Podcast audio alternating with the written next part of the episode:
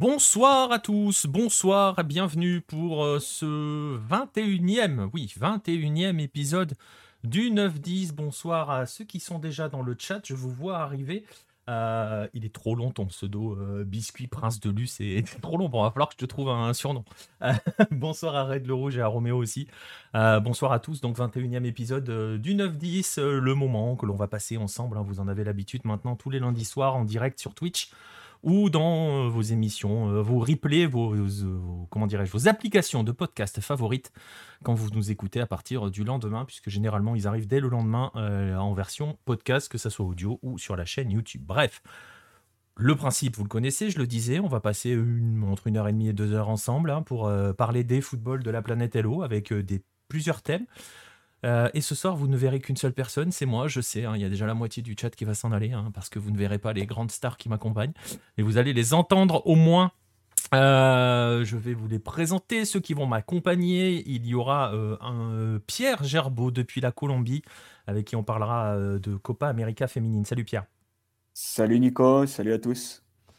Et puis on aura un duo Brésil-Uruguay, donc ça va être sympathique. On va commencer par l'Uruguayen qui a qui aura le dossier. Je vous dévoilerai un petit peu plus. Vous l'avez probablement vu sur les réseaux, hein, notre, notre sommaire, mais on va le redévoiler dans un instant. Euh, monsieur Jérôme Le Signe, ça faisait un petit moment. Salut Jérôme. Et bonsoir à tous. Et bah, en effet, on m'invite jamais. Donc ah quand, je suis invité, je viens. ça y est. Voilà. Et après, vous verrez comment sont perçus les Uruguayens en Amérique du Sud. Ils se plaignent tout le temps. Voilà. Ouais, Jérôme, on t'invitera quand Peñarol euh, aura gagné une nouvelle Libertadores. Oui, alors venant d'un Colombien, ça me J'osais pas le dire. L'hôpital, la charité, tout ça. ça. peut arriver avant un Colombien. Euh, bon, bref. Voilà, et puis bah, on parlait de gagner la Libertadores, on va accueillir celui qui va la gagner. Enfin, peut-être pas avec son Flamengo, quoique je pense que c'est ce qu'il attend, mais euh, voilà, qui a décidé de se cacher ce soir, vous verrez tout à l'heure pourquoi. Salut Marcelin. Salut Nico, salut à tous. Et, j'aime bien ta première phrase, t'aurais pu t'arrêter. un Flamengo, c'est bon. Mais bon, voilà. on verra. Hein, je, sais sais pas, on verra. On va rien dire. On sait qu'elle sera brésilienne de toute façon, cette Libertadores, sauf Cataclysme Atomique, elle sera brésilienne. On l'a déjà dit 20 fois, on le dit dans les lives. On continuera de la suivre, hein, bien évidemment, et de faire des lives. Bref, voilà. Voilà le casting de la soirée.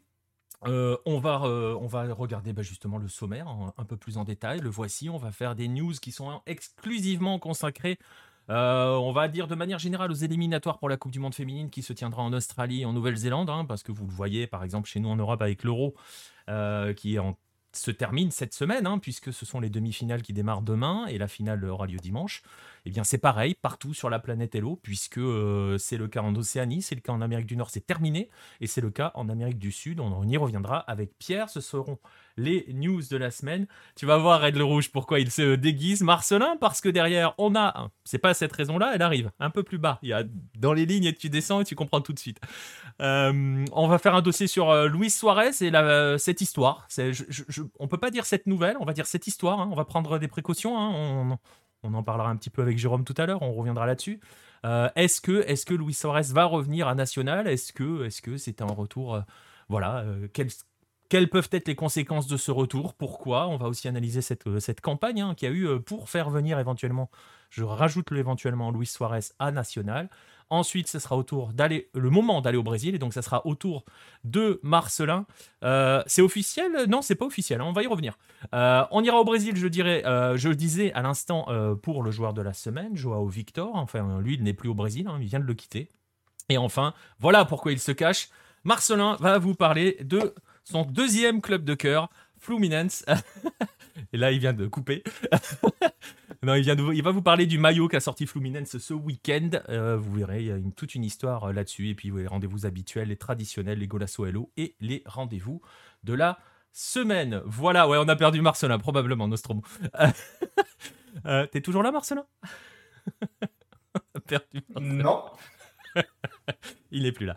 Bref, voilà, vous voyez, le sommaire est assez chargé, hein, un petit peu comme d'habitude. On va pouvoir euh, démarrer tout de suite. On va envoyer avec les news de la semaine.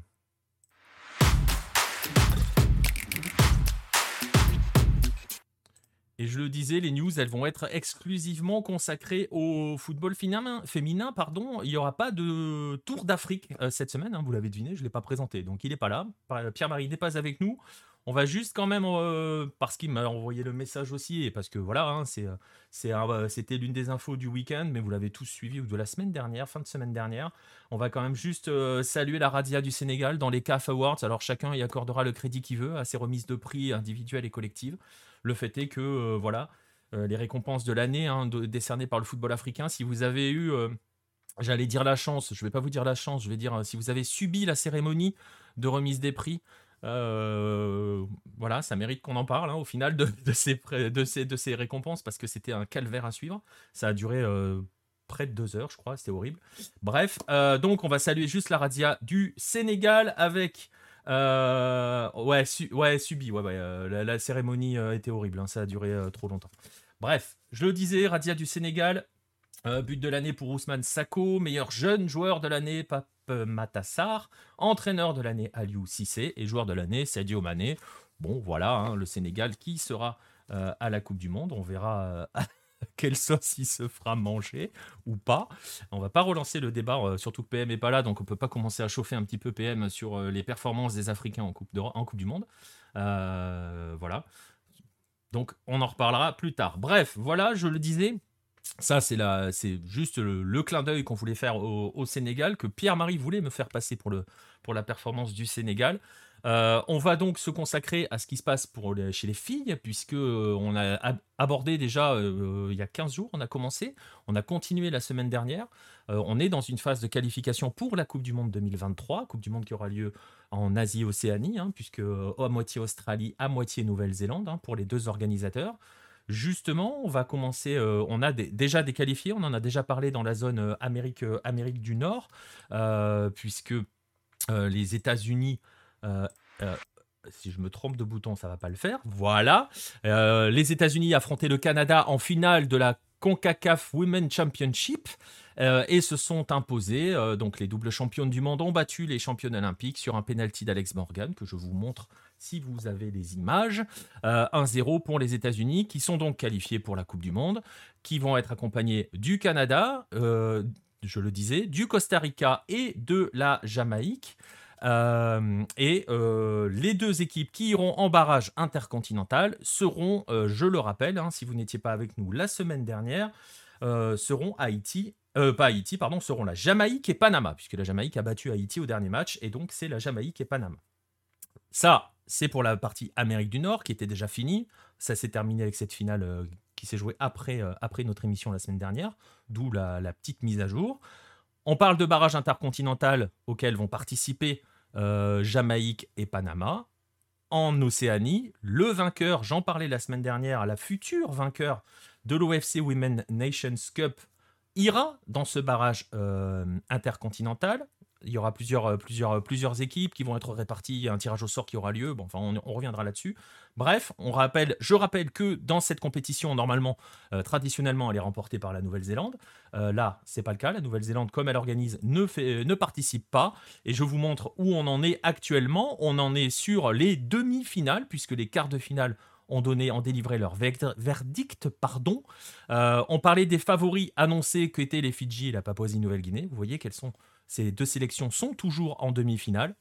Euh, ça a été assez facile pour les Fidji face aux îles Cook. Elles vont jouer, euh, les filles vont jouer celles des, euh, des îles Salomon en demi-finale. Et du côté de la Papouasie-Nouvelle-Guinée, ça a été un peu plus compliqué avec une qualification au tir au but. Après avoir été menées 2 à 0 à la mi-temps fa- face aux Tonga, elles affronteront en demi les Samoa qui ont sorti la Nouvelle-Calédonie. Je rappelle donc qu'il y a les demi-finales, vous voyez la, la date, hein, c'est le 27, c'est dans deux jours. Et donc ensuite, euh, on verra qui euh, décrochera le dernier ticket pour les barrages intercontinentaux de la zone Océanie. Euh, les demi, vous avez vu les affiches, je le disais à l'instant. On parle de barrage intercontinental, on parle justement de qualification pour la Coupe du Monde 2023. On s'est intéressé à l'Amérique du Nord, on a fait un petit détour en Océanie. On va aller voir Pierre en Colombie, puisque c'est évidemment la Copa América. On va arriver également aux demi-finales en Copa América, donc on va en profiter pour faire un petit peu le point sur, euh, sur cette compétition. À peu près, euh, on est dans les mêmes temps que l'Euro. hein, vous voyez, hein, ces trois compétitions sont vraiment dans, les mêmes temps les, unes que les autres. Euh, avant donc de parler des demi, Pierre, on va revenir un petit peu sur la phase de groupe. On va faire un petit peu le bilan de cette phase de groupe de la, Copa América féminine. Justement, quel est-il ce bilan? Qu'est-ce qu'on peut en faire? Quel bilan peut-on tirer entre la balade brésilienne et finalement la belle réussite colombienne Ouais, juste avant, tu parlais des, équipes qualifiées pour le barrage. depuis hier soir, on connaît, on connaît la première équipe sud-américaine. Ouais, mais on va y revenir après. On va y revenir après. Ah, on, on y reviendra après. Et donc pour la ouais, phase de groupe, bah écoute, de toute façon le Brésil a fait carton plein, vraiment, vraie machine de guerre. Il n'y a, y a, pas grand chose à dire hein, sur, sur, sur ça. Le Brésil s'est vraiment baladé contre tous ses adversaires. Il semble vraiment, c'est, on l'avait dit, hein, il, y a, il y a quoi, il y a deux semaines, trois semaines, quand on avait fait la présentation, on avait dit que le Brésil était le, grandissime favori. Ouais, ouais, ouais, c'est ça. Vas-y, continue. Et euh, ça, ça s'est confirmé. Hein, euh, enfin, voilà, il n'y avait pas de, il y avait pas photo. C'est euh, la seule nation qui n'a pas pris but encore dans cette Copa América. Voilà, ils ont fait 4 matchs, 4 victoires, 17 buts marqués, 0 encaissés. Enfin, je pense que les chiffres, les chiffres parlent d'eux-mêmes. Il n'y a, pas, a pas eu photo dans ce groupe B. D'ailleurs, les, les, demi commencent ce soir et, et si Colombie-Argentine paraît vraiment ouvert comme demi-finale, de l'autre côté, Brésil-Paraguay, ça semble, ça semble légèrement plus déséquilibré. Ouais, c'est pareil, on, va, on, va, en parler après. Mais donc, ouais, sur phase de groupe, on va retenir essentiellement que ça. Euh, ou tu as d'autres petits enseignements à tirer sur, sur justement cette sur phase la phase, Non, sur la phase de groupe, la Colombie est, est, montée en puissance. Elles avaient commencé doucement contre, contre le Paraguay, où c'était vraiment poussif.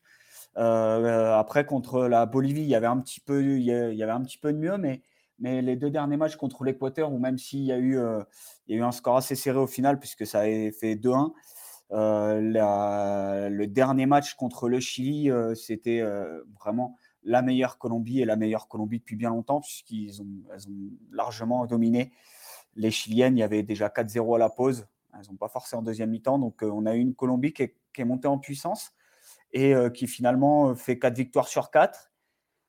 Donc euh, c'est plutôt, plutôt quelque chose de très très positif, surtout que le contexte est quand même assez compliqué, surtout pour les joueuses qui sont au pays, puisque la nouvelle est tombée. Elle est tombée dans le week-end. si sportivement ça va, en coulisses, voilà, j'avais rarement vu autant de décalage, puisque c'était confirmé, il n'y aura pas de, de Liga Feminina au, voilà, Liga, je ne vais pas donner le sponsor, mais voilà. tu peux y aller, hein, on s'en fiche, hein, on risque rien, nous. Hein. On, risque rien, mais voilà, il n'y aura pas de, il y aura pas de Liga Betplay Femenina euh, au deuxième semestre. Voilà, il n'y avait pas assez d'équipes et les équipes engagées n'étaient pas très très chaudes pour faire un, tournoi court. Donc euh, la nouvelle est tombée ce week-end. Ce qui, va permettre, ce qui va permettre, euh, c'est comme on, on, en a c'est plus par rapport aux filles justement. est-ce qu'elles vont rester sous contrat ou est-ce qu'elles vont devoir aller au taf? Ah, grosse question, euh, grosse, grosse question. Je pense que le Deportivo Cali qui jouera la Libertadores, elles vont rester sous contrat. Après, il y a, il y a Vanessa Cordoba, la, fille d'Oscar Cordoba, qui vient de rejoindre le Deportivo Cali et qui avait mis euh, justement, qui a fait un, sondage en gros euh, pour dire bon, bah maintenant on fait quoi? Enfin, je fais quoi? Est-ce que je pars à l'étranger? Est-ce que je reste, je trouve un autre travail? Est-ce que je deviens femme de ménage? Est-ce que, est que j'ouvre un compte OnlyFans? Elle a, elle a fait un petit sondage comme ça pour, pour rigoler, mais c'est une vraie, vraie interrogation parce qu'on parce qu'on ne sait pas. Et parce qu'il y a, il y a cette, il y a cette, on va dire cette loi terrible, hein, c'est que quand les femmes, les joueuses ne sont pas en tournoi, elles ne sont pas payées par leur club.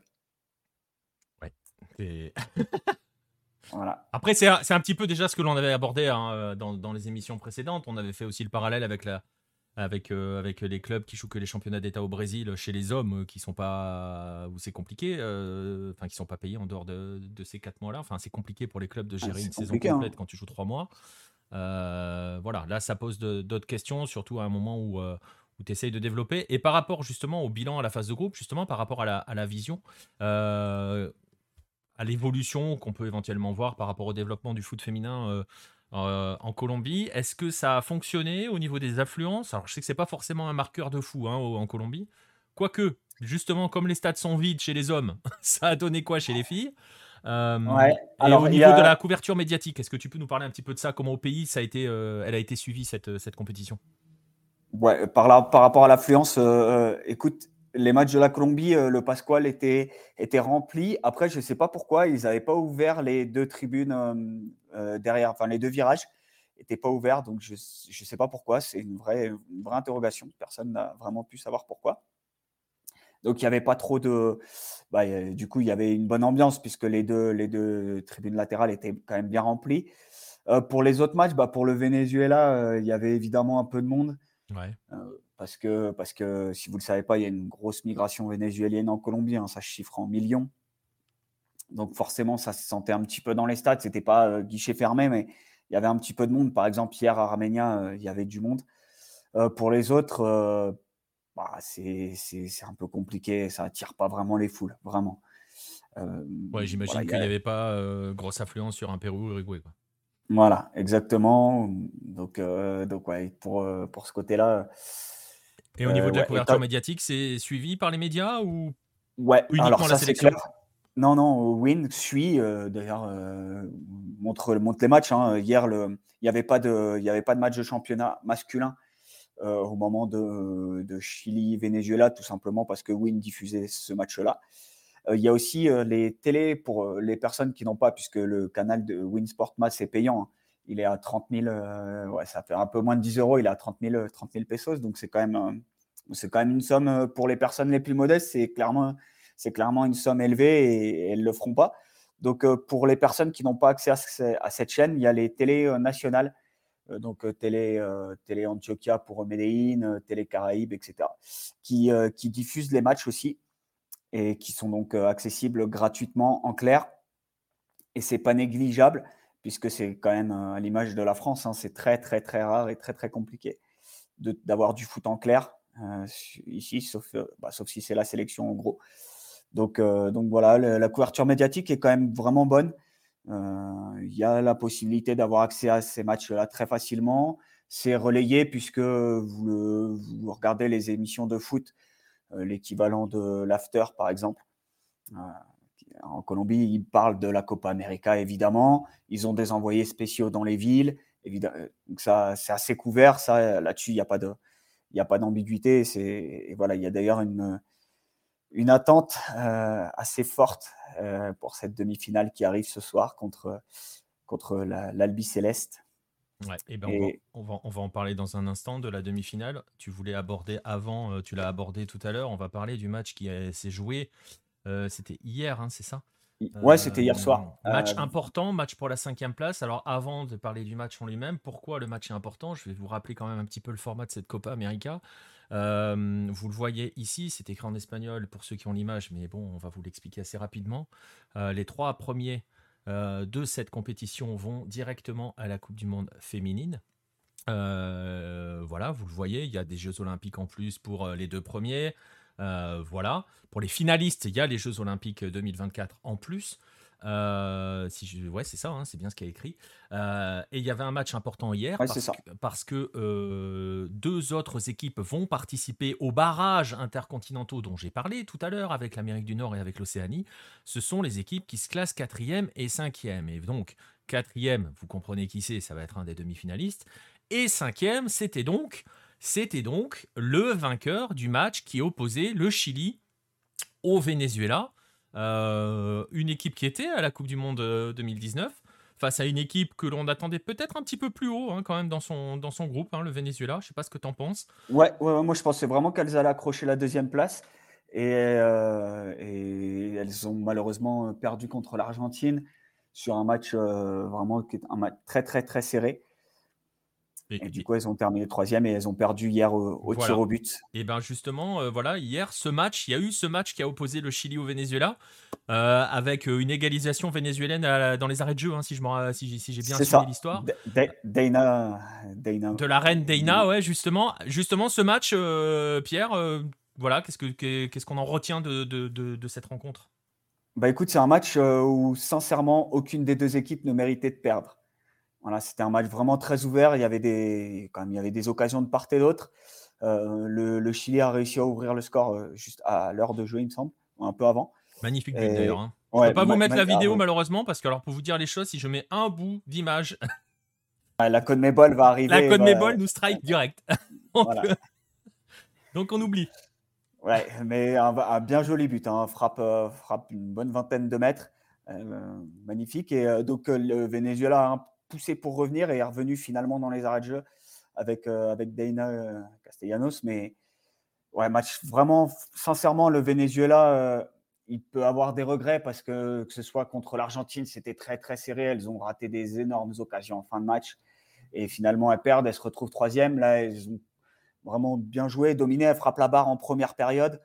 Euh, avec, une tête, euh, j'ai oublié la joueuse, mais euh, voilà, avec une tête qui s'est vraiment bim, écrasée sur le poteau. Et, enfin, il y a vraiment une sur les Endler dans les buts du Chili aussi. Voilà, Endler a été exceptionnel. Donc, ouais, le Chili, le Chili a fait son match aussi. Hein, attention, c'était quand même, voilà, ils n'ont pas volé leur, leur victoire. Mais ça s'est joué au tir au but et, euh, le Venezuela a, été plombé d'entrée parce que si Daina a égalisé, elle a complètement vendangé son tir au but qui est parti, euh, qui est parti dans les nuages. Et le Venezuela s'en est jamais, j'en ai, pardon, s'en est jamais vraiment relevé puisqu'elles ont raté les deux premières tentatives, alors que le Chili a mis ses trois premières. Donc à partir de là, c'était, c'était terminé. Donc voilà, c'est le Chili qui va en barrage euh, et et bon, bah, elles retrouveront, elles auront en tout cas une, deuxième chance pour, euh, pour jouer leur deuxième mondial consécutif après 2019. Donc voilà, qualifié, qualifié pour les barrages. Ouais, exactement. Et euh, tu, le, tu le disais, hein, euh, justement, Dana Castellanos, je, vous montre, je vous montre l'image, hein, qui a qui a publié sur son compte Instagram euh, une phrase assez rigolote parce qu'elle a quand même, euh, a quand même été un peu chargée hein, par, euh, par certains supporters, hein, toujours. Hein. De toute façon, après, elle prend souvent très cher, la, pauvre, parce que c'est une fille aussi très très engagée pour de multiples causes. voilà, elle a mis cette phrase-là sur son compte Instagram. Zidane, Zico, Maradona, Baggio, Trezeguet, Messi et Ronaldo ont manqué un penalty. voilà, ça, ça, peut arriver au plus grand. voilà. Euh, en gros ce qu'elle ce qu'elle marque, elle a relayé un message qu'elle a reçu. Euh, voilà, parce qu'elle a pris assez cher. C'est vrai que c'est peut-être pas sur ce match qu'il doit y avoir beaucoup plus de regrets, peut-être plus comme tu disais hein, sur, le, match de l'Argentine. On parlait, il y a un instant, euh, on parlait il y a un instant, comment dirais-je, de euh, de la couverture médiatique, sachez que si vous voulez savoir si la sélection chilienne s'est qualifiée euh, pour le barrage intercontinental dans les médias chiliens, bah, bon courage, hein, parce qu'il y a des choses bien plus importantes comme euh, un super classico qui arrive le week-end prochain. donc voilà, il y a encore un peu de travail, et on, parle d'un peu de travail. si vous voulez vous rendre compte qu'il y a une demi-finale qui s'occupe de l'Argentine ce soir en Argentine, Bon courage pour aller chercher la une hein, sur Olé. Hein, euh, il y a des célébrations plus, il y a des choses plus importantes. Hein, la, célébration de Miguel Borja avec River, euh, le recrutement d'un psychologue par le PSG euh, pour Messi, enfin pour le PSG de Messi, la naissance de la deuxième fille de Maradona sont quand même beaucoup plus de la deuxième fille de la fille de Maradona. Il me manquait un fille dedans. sont bien plus importants que la demi-finale de l'Argentine. Justement, Pierre, tu l'évoquais, les demi-finales. Euh, on va terminer ce, tour d'Amérique du Sud, enfin de Copa América sur ces demi-finales. Tu le disais, la Colombie, c'est ce soir, Colombie-Argentine. Euh, euh, sur ces demi-finales, tu l'évoquais, le Brésil, bon, ça devrait pas être trop compliqué face au Paraguay. Le Colombie-Argentine, par contre, plus intéressant. Hein. beaucoup plus intéressant, beaucoup plus ouvert. Et tu as montré tout à l'heure l'équipe qui s'impose ce soir, elle a gagné, elle a gagné le jackpot. Hein. elle a gagné le billet pour Paris, le billet pour l'Australie et la Nouvelle-Zélande l'année prochaine, une place en finale de la Copa América, ce serait vraiment le jackpot. Donc, euh, finale vraiment très, enfin, demi-finale, pardon, très, très, très, très indécise.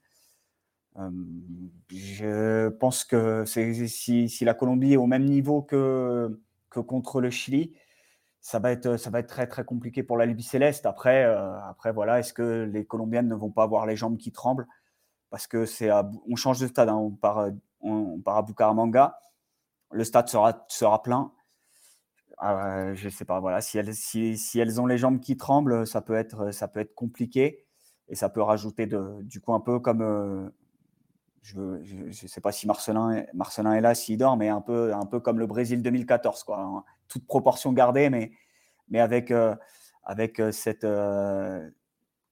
bah, cette vraie pression, cette pression vraiment même un petit peu qui peut être malsaine au final.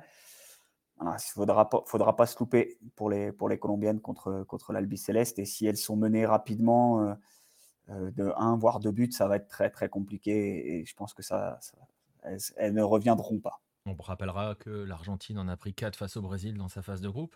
Donc on imagine quand même que l'équipe qui va s'imposer dans cette demi-finale aura juste, tu le disais, parler de jackpot, hein, puisqu'elle gagnera en plus d'une qualif à la Coupe du Monde assurée. Elle ira aussi chercher une qualif pour les JO 2024 à Paris. L'autre, faudra qu'elle bataille dans ce qu'on appelle traditionnellement la petite finale, probablement face au Paraguay. Euh, tu évoquais Marcelin avec le Brésil. Donc en gros, je disais, hein, ces deux équipes-là, Colombie et Argentine, c'est celle qui euh, va avoir le droit de se faire normalement détruire par le Brésil en finale. Euh, ça, bouge un Peu, ça bouge un peu au Brésil, Marcelin, si tu es là, sur, sur les filles à la Copa América ou pas plus que ça? C'est mon œuvre qui sont contre le maillot de Fluminense et on rappelle 2014. Ah, on est bien là ce soir. je suis content d'être là. sinon, franchement, il n'y a pas, non, a pas grand-chose. On parle plus du, du penalty Neymar d'aujourd'hui que, que, de ce qui se passe euh, chez les filles. Non, je vois vraiment pas grand-chose. Ouais. Alors, tu vois, c'est marrant, hein, mais on, en revient à l'histoire hein, que le Brésil euh, ne vit que à travers les coupes du monde. Là, c'est une Copa América. Puis bon, le Brésil euh, survole tellement que voilà. Donc ça passionne même pas encore les foules. Alors ça passionnait pas déjà chez les mecs. Alors chez les filles, ça passionne encore moins. Ils vont, ils attendent juste la Coupe du Monde 2023, c'est ça hein, concrètement?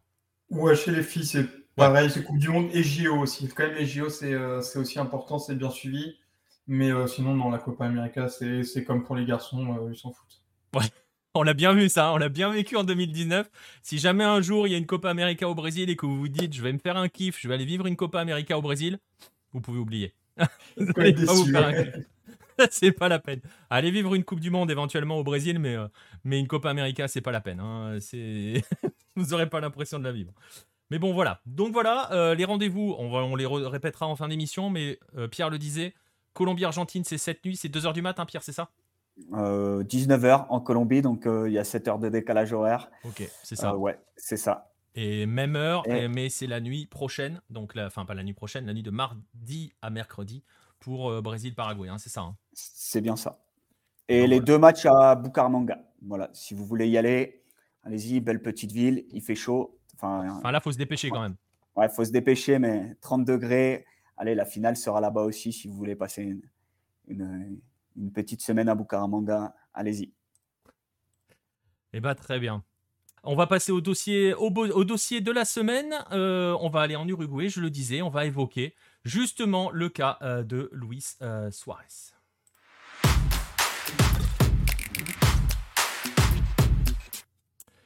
Et donc pour cela, on va retrouver notre ami Jérôme Le Signe qui, lui, euh, je sais pas si, enfin, j'ai regardé un peu la presse, je sais pas si toi tu as vu de ton côté, on n'a pas vraiment parlé des filles, hein, je crois, en Uruguay. Hein. Non, elles ont fait un tournoi modeste puisqu'elles se sont fait taper, notamment assez sèchement par les Brésiliennes. elles ont gagné qu'un seul match de mémoire qui était le dernier, mais qui était un petit peu une consolante. C'est très compliqué, forcément pour un petit pays. Ça se construit petit à petit au niveau du football féminin, ça se professionnalise au niveau des clubs où ça a été forcé un petit peu pour les clubs masculins d'avoir une section féminine. Elles ont maintenant un championnat qui est régulier, ce qui n'était même pas le cas, comme Pierre pouvait en parler pour la Colombie à cela quelques temps. Il y a des pays où c'était, il n'y avait pas de championnat régulier. L'Uruguay, c'est le cas, il n'y avait pas de championnat régulier. Maintenant, il commence à y en avoir un, mais ça reste compliqué. Mais, ça arrive, parce que moi je me souviens qu'il y a quelques années, pour avoir discuté avec quelqu'un qui suivait le football féminin en Uruguay justement, ça remonte, hein, ça remonte à, au, lucarne opposé de la préhistoire, voilà, avec des, parfois j'avais eu des photos et tout, c'était, euh, c'était pire que du, football amateur. Donc ça se développe quand même, il y a, y a, une impulsion de la Fédé quand même. Oui, oui, oui, il y a une impulsion clairement de la fédération, qui est une volonté de la fédération qui est un petit peu forcée par la FIFA ces derniers temps. Et ça commence à marcher. Après, sur le plus qu'amateur, je suis d'accord avec toi, c'est aussi le cas de la deuxième division masculine, par exemple. Donc, mais là, c'était même pire que ça, tu vois. de général en Uruguay pour le coup. C'est vrai, c'est vrai. C'est vrai. juste avant qu'on aille, qu'on embraye sur, sur Luis Suarez, petit, je, la question de Nostromo qui est passée, auquel j'ai pas répondu. les barrages intercontinentaux, je vais essayer de te le faire très court et très simplement. Ça va se jouer, oui, sur un match sec. En fait, il va y avoir des il y a plusieurs équipes, il y a trois groupes, je crois, A, B, C, euh, avec pour certains un premier tour. ils vont être classés en fonction, en tête de série et non tête de série. Ils vont être répartis dans ces trois groupes comme ça. Et il va y avoir des matchs secs. Parfois, ça va faire demi-finale, finale. Parfois, il y aura un premier tour parce qu'il y a des groupes à 4 et des groupes à 6. si j'ai bonne mémoire, et ça va se jouer sur un seul match, et ça va se jouer en Nouvelle-Zélande, en février 2023. La Coupe du Monde est prévue euh, au mois de juillet, si je ne me trompe pas. Voilà. C'est un peu complexe. Enfin, complexe. Voilà, c'est un peu, euh, un peu étrange l'histoire, mais en gros, à retenir, match sec euh, en, Nouvelle-Zélande, avec pour certains un seul match, pour d'autres deux matchs à gagner pour, pour envisager se qualifier à la, à la, Coupe du Monde. Voilà, on referme maintenant définitivement la page féminine. On va passer à, à, à Luis Suarez. On est en pleine période de transfert, donc forcément, il y a des rumeurs, ça s'anime un petit peu partout, euh, ça s'anime en Europe, ça s'anime en, Amérique du Sud et forcément également en Uruguay. Enfin, forcément, oui, si, quand même, ça s'anime en Uruguay, généralement dans le sens des départs. Justement, là, on va parler dans, un autre sens, dans le sens d'une arrivée, parce que finalement, c'est le seul qui fait parler, hein, Jérôme. Euh, c'est cette histoire du retour de Luis Suarez à National. Euh, parce que c'est une arrivée qui, si elle se fait, et je rajoute bien le si elle se fait, vous allez voir pourquoi, on, l'évoquera un petit peu plus tard, euh, n'est pas si anodine que ça.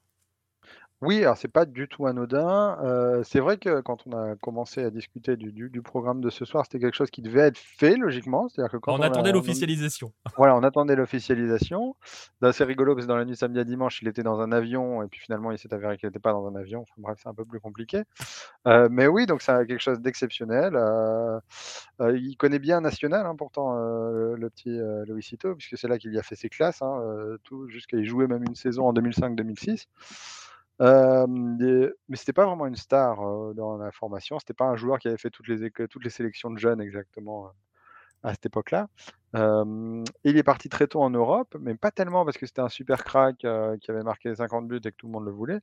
Il était parti à l'époque à Groningue, dans une fort belle ville des Pays-Bas, pour rejoindre sa petite amie Sofia, qui était partie quelques années plus tôt avec ses parents en Espagne. Il voulait à tout prix la rejoindre en Europe. Donc, il y a eu un concours de circonstances parce que les, scouts de Groningue n'étaient pas venus pour lui, mais finalement, lui s'est montré. Il est reparti avec eux. toute cette histoire est racontée d'ailleurs dans, dans l'excellent documentaire qui avait eu lieu sur RMC sur les, sur les, joueurs à problème. J'ai oublié le, titre du documentaire, mais c'était sur les joueurs à problème, grosso modo, et Suarez en faisait partie. Et donc, il part. C'était Bad Boys, hein Bad Boys, c'est Bad Boys, et donc il part en Europe très jeune, sans être ni un crack ni une pépite, mais surtout pour rejoindre celle qui sera d'ailleurs sa future épouse, hein, parce que l'histoire est assez mignonne, Sophia Belli. l'histoire est magnifique. C'est enfin si vous n'avez pas vu le doc, je ne sais pas s'il est disponible sur leur YouTube, probablement, peut-être, je ne sais pas. Ou quelque part, voilà, l'histoire elle est belle avec Sophia. C'est quand même elle qui lui a sauvé sa vie, quand, concrètement. Hein, on peut dire les choses comme ça. Ouais, c'est elle qui l'a remise dans le droit chemin. Après, c'est toujours compliqué de, de, finir, euh, de dire qu'elle a défini sa vie. Mais quand il avait 14-15 ans, euh, il vient d'un milieu. partait, ça partait pas bien pour lui à National. Il était à deux doigts de dégager. il était en train de partir en sucette, le garçon. Oui, et puis c'est à ce moment-là aussi où des entraîneurs lui ont fait confiance, des gens qui ont senti que, Oui que, c'était, enfin, que, qu'il y avait peut-être des problèmes de famille, des problèmes de sociabilité derrière. Euh, sociabilité, le terme est, pas, est pas très joli, mais des problèmes d'environnement, euh, d'environnement, disons, mais que, mais qu'il y avait du talent, qu'il, fallait persévérer avec le gamin, euh, quoi, que, quoi que son entraîneur principal de l'époque puisse en dire. et c'est elle, en effet, à ce moment-là, quand ils se sont rencontrés, qui, elle, est plutôt d'une bonne famille, d'une famille assez aisée, disons, c'est elle qui l'a remise dans le droit chemin, qui lui a dit: «Non mais je vais t'aider, on va faire tes devoirs à côté» et cetera, qui a qui lui a l'a arrêté sur les sorties tout de suite et cetera. Et mais elle est partie quand il avait 16-17 ans, je j'ai plus les dates exactement en tête, mais elle est partie de 1 ou 2 années après, elle est partie elle, avec ses parents, vivre en Espagne, parce que ses parents avaient trouvé du travail là-bas et donc elle, est partie en Espagne et lui, il y a eu un an où son seul objectif dans, sa vie, quand il avait 17 ans, c'était de marquer avec la réserve le plus de buts possible et avec l'équipe principale le plus de buts possible pour avoir une chance d'aller, ce que, ce que n'importe quel joueur en Amérique, enfin ce que beaucoup de joueurs en Amérique du Sud souhaitent, c'est d'avoir une chance de pouvoir aller en Europe. Et lui, c'était pas tellement pour l'argent, c'était pas pour le, pour le, pour le voyage, c'était pas pour quoi que ce soit, c'était pour être plus près de, de, Sophia. Et l'histoire est d'autant plus belle que maintenant ils ont, trois ou quatre gamins qui sont mariés depuis une petite vingtaine d'années. Ouais, c'est ça, c'est une jeu. Et en plus, l'histoire est d'autant plus belle que, bon, mais c'est toujours le cas, hein, c'est-à-dire qu'on essaye aussi de faire passer parfois Suarez pour ce qu'il n'est pas forcément. Euh, donc l'histoire est très belle par rapport à ça. On va saluer Paul dans le chat. On va saluer le nouvel arrivant. Je vais pas donner ton pseudo parce qu'il faut que tu le changes ton pseudo. Euh, tu as laissé ton numéro de téléphone. Donc fais gaffe même. Ouais, mais c'est les je pense qu'en fait, il nous suit sur Twitch via le téléphone et c'est parfois le problème. J'ai déjà vu ça plusieurs fois et euh, quand tu t'inscris, parfois il y a un bug et ça met ton, ton numéro de téléphone. Donc voilà.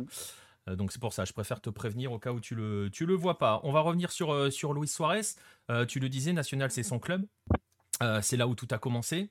Euh, c'est là où même ses premières histoires sont nées. Hein. Il y avait la fameuse histoire du numéro qu'il avait déjà raconté. Mais on va pas aborder ça. Euh, en gros, sur le papier, si ça se fait, je continue de mettre le conditionnel. Tu le disais, on en a parlé en off un petit peu en préparant l'émission. Et tu m'as bien mis ce message. Va falloir rajouter du conditionnel. Hein. Oui, et puis, et, puis, plus ça va, et, moins ça a de chance de se faire. Donc on est en train juste de parler d'une belle histoire qui restera dans, ça la légende, euh, mais c'est d'une tristesse. Enfin, on va, on va, on va parler, on va, on va, va dérouler le, fil euh. Exactement. Ouais, parce que justement, justement, tu dis c'est une belle histoire, ça peut être une très très belle histoire. C'est même, on sait que c'est un peu dans l'air du temps aussi, et beaucoup en parlent ça fait un peu club des vieux cons quand on dit ça, mais c'est vrai que ça fait un petit peu football romantique. Ça a été évoqué quand euh, Cristiano Ronaldo est venu à Manchester. C'est pareil, ça s'est pas fait d'une manière très, euh, très naturelle, j'ai envie de dire. Il y avait quand même eu d'autres propositions avant. On va en revenir dans un instant pour, pour, pour Luis Suarez, mais c'est vrai que là, pour le coup, euh, c'est sur le papier, c'est une belle histoire. et pour, surtout que pour l'Amérique du Sud, pour Suarez, normalement, il devait signer à River quand même.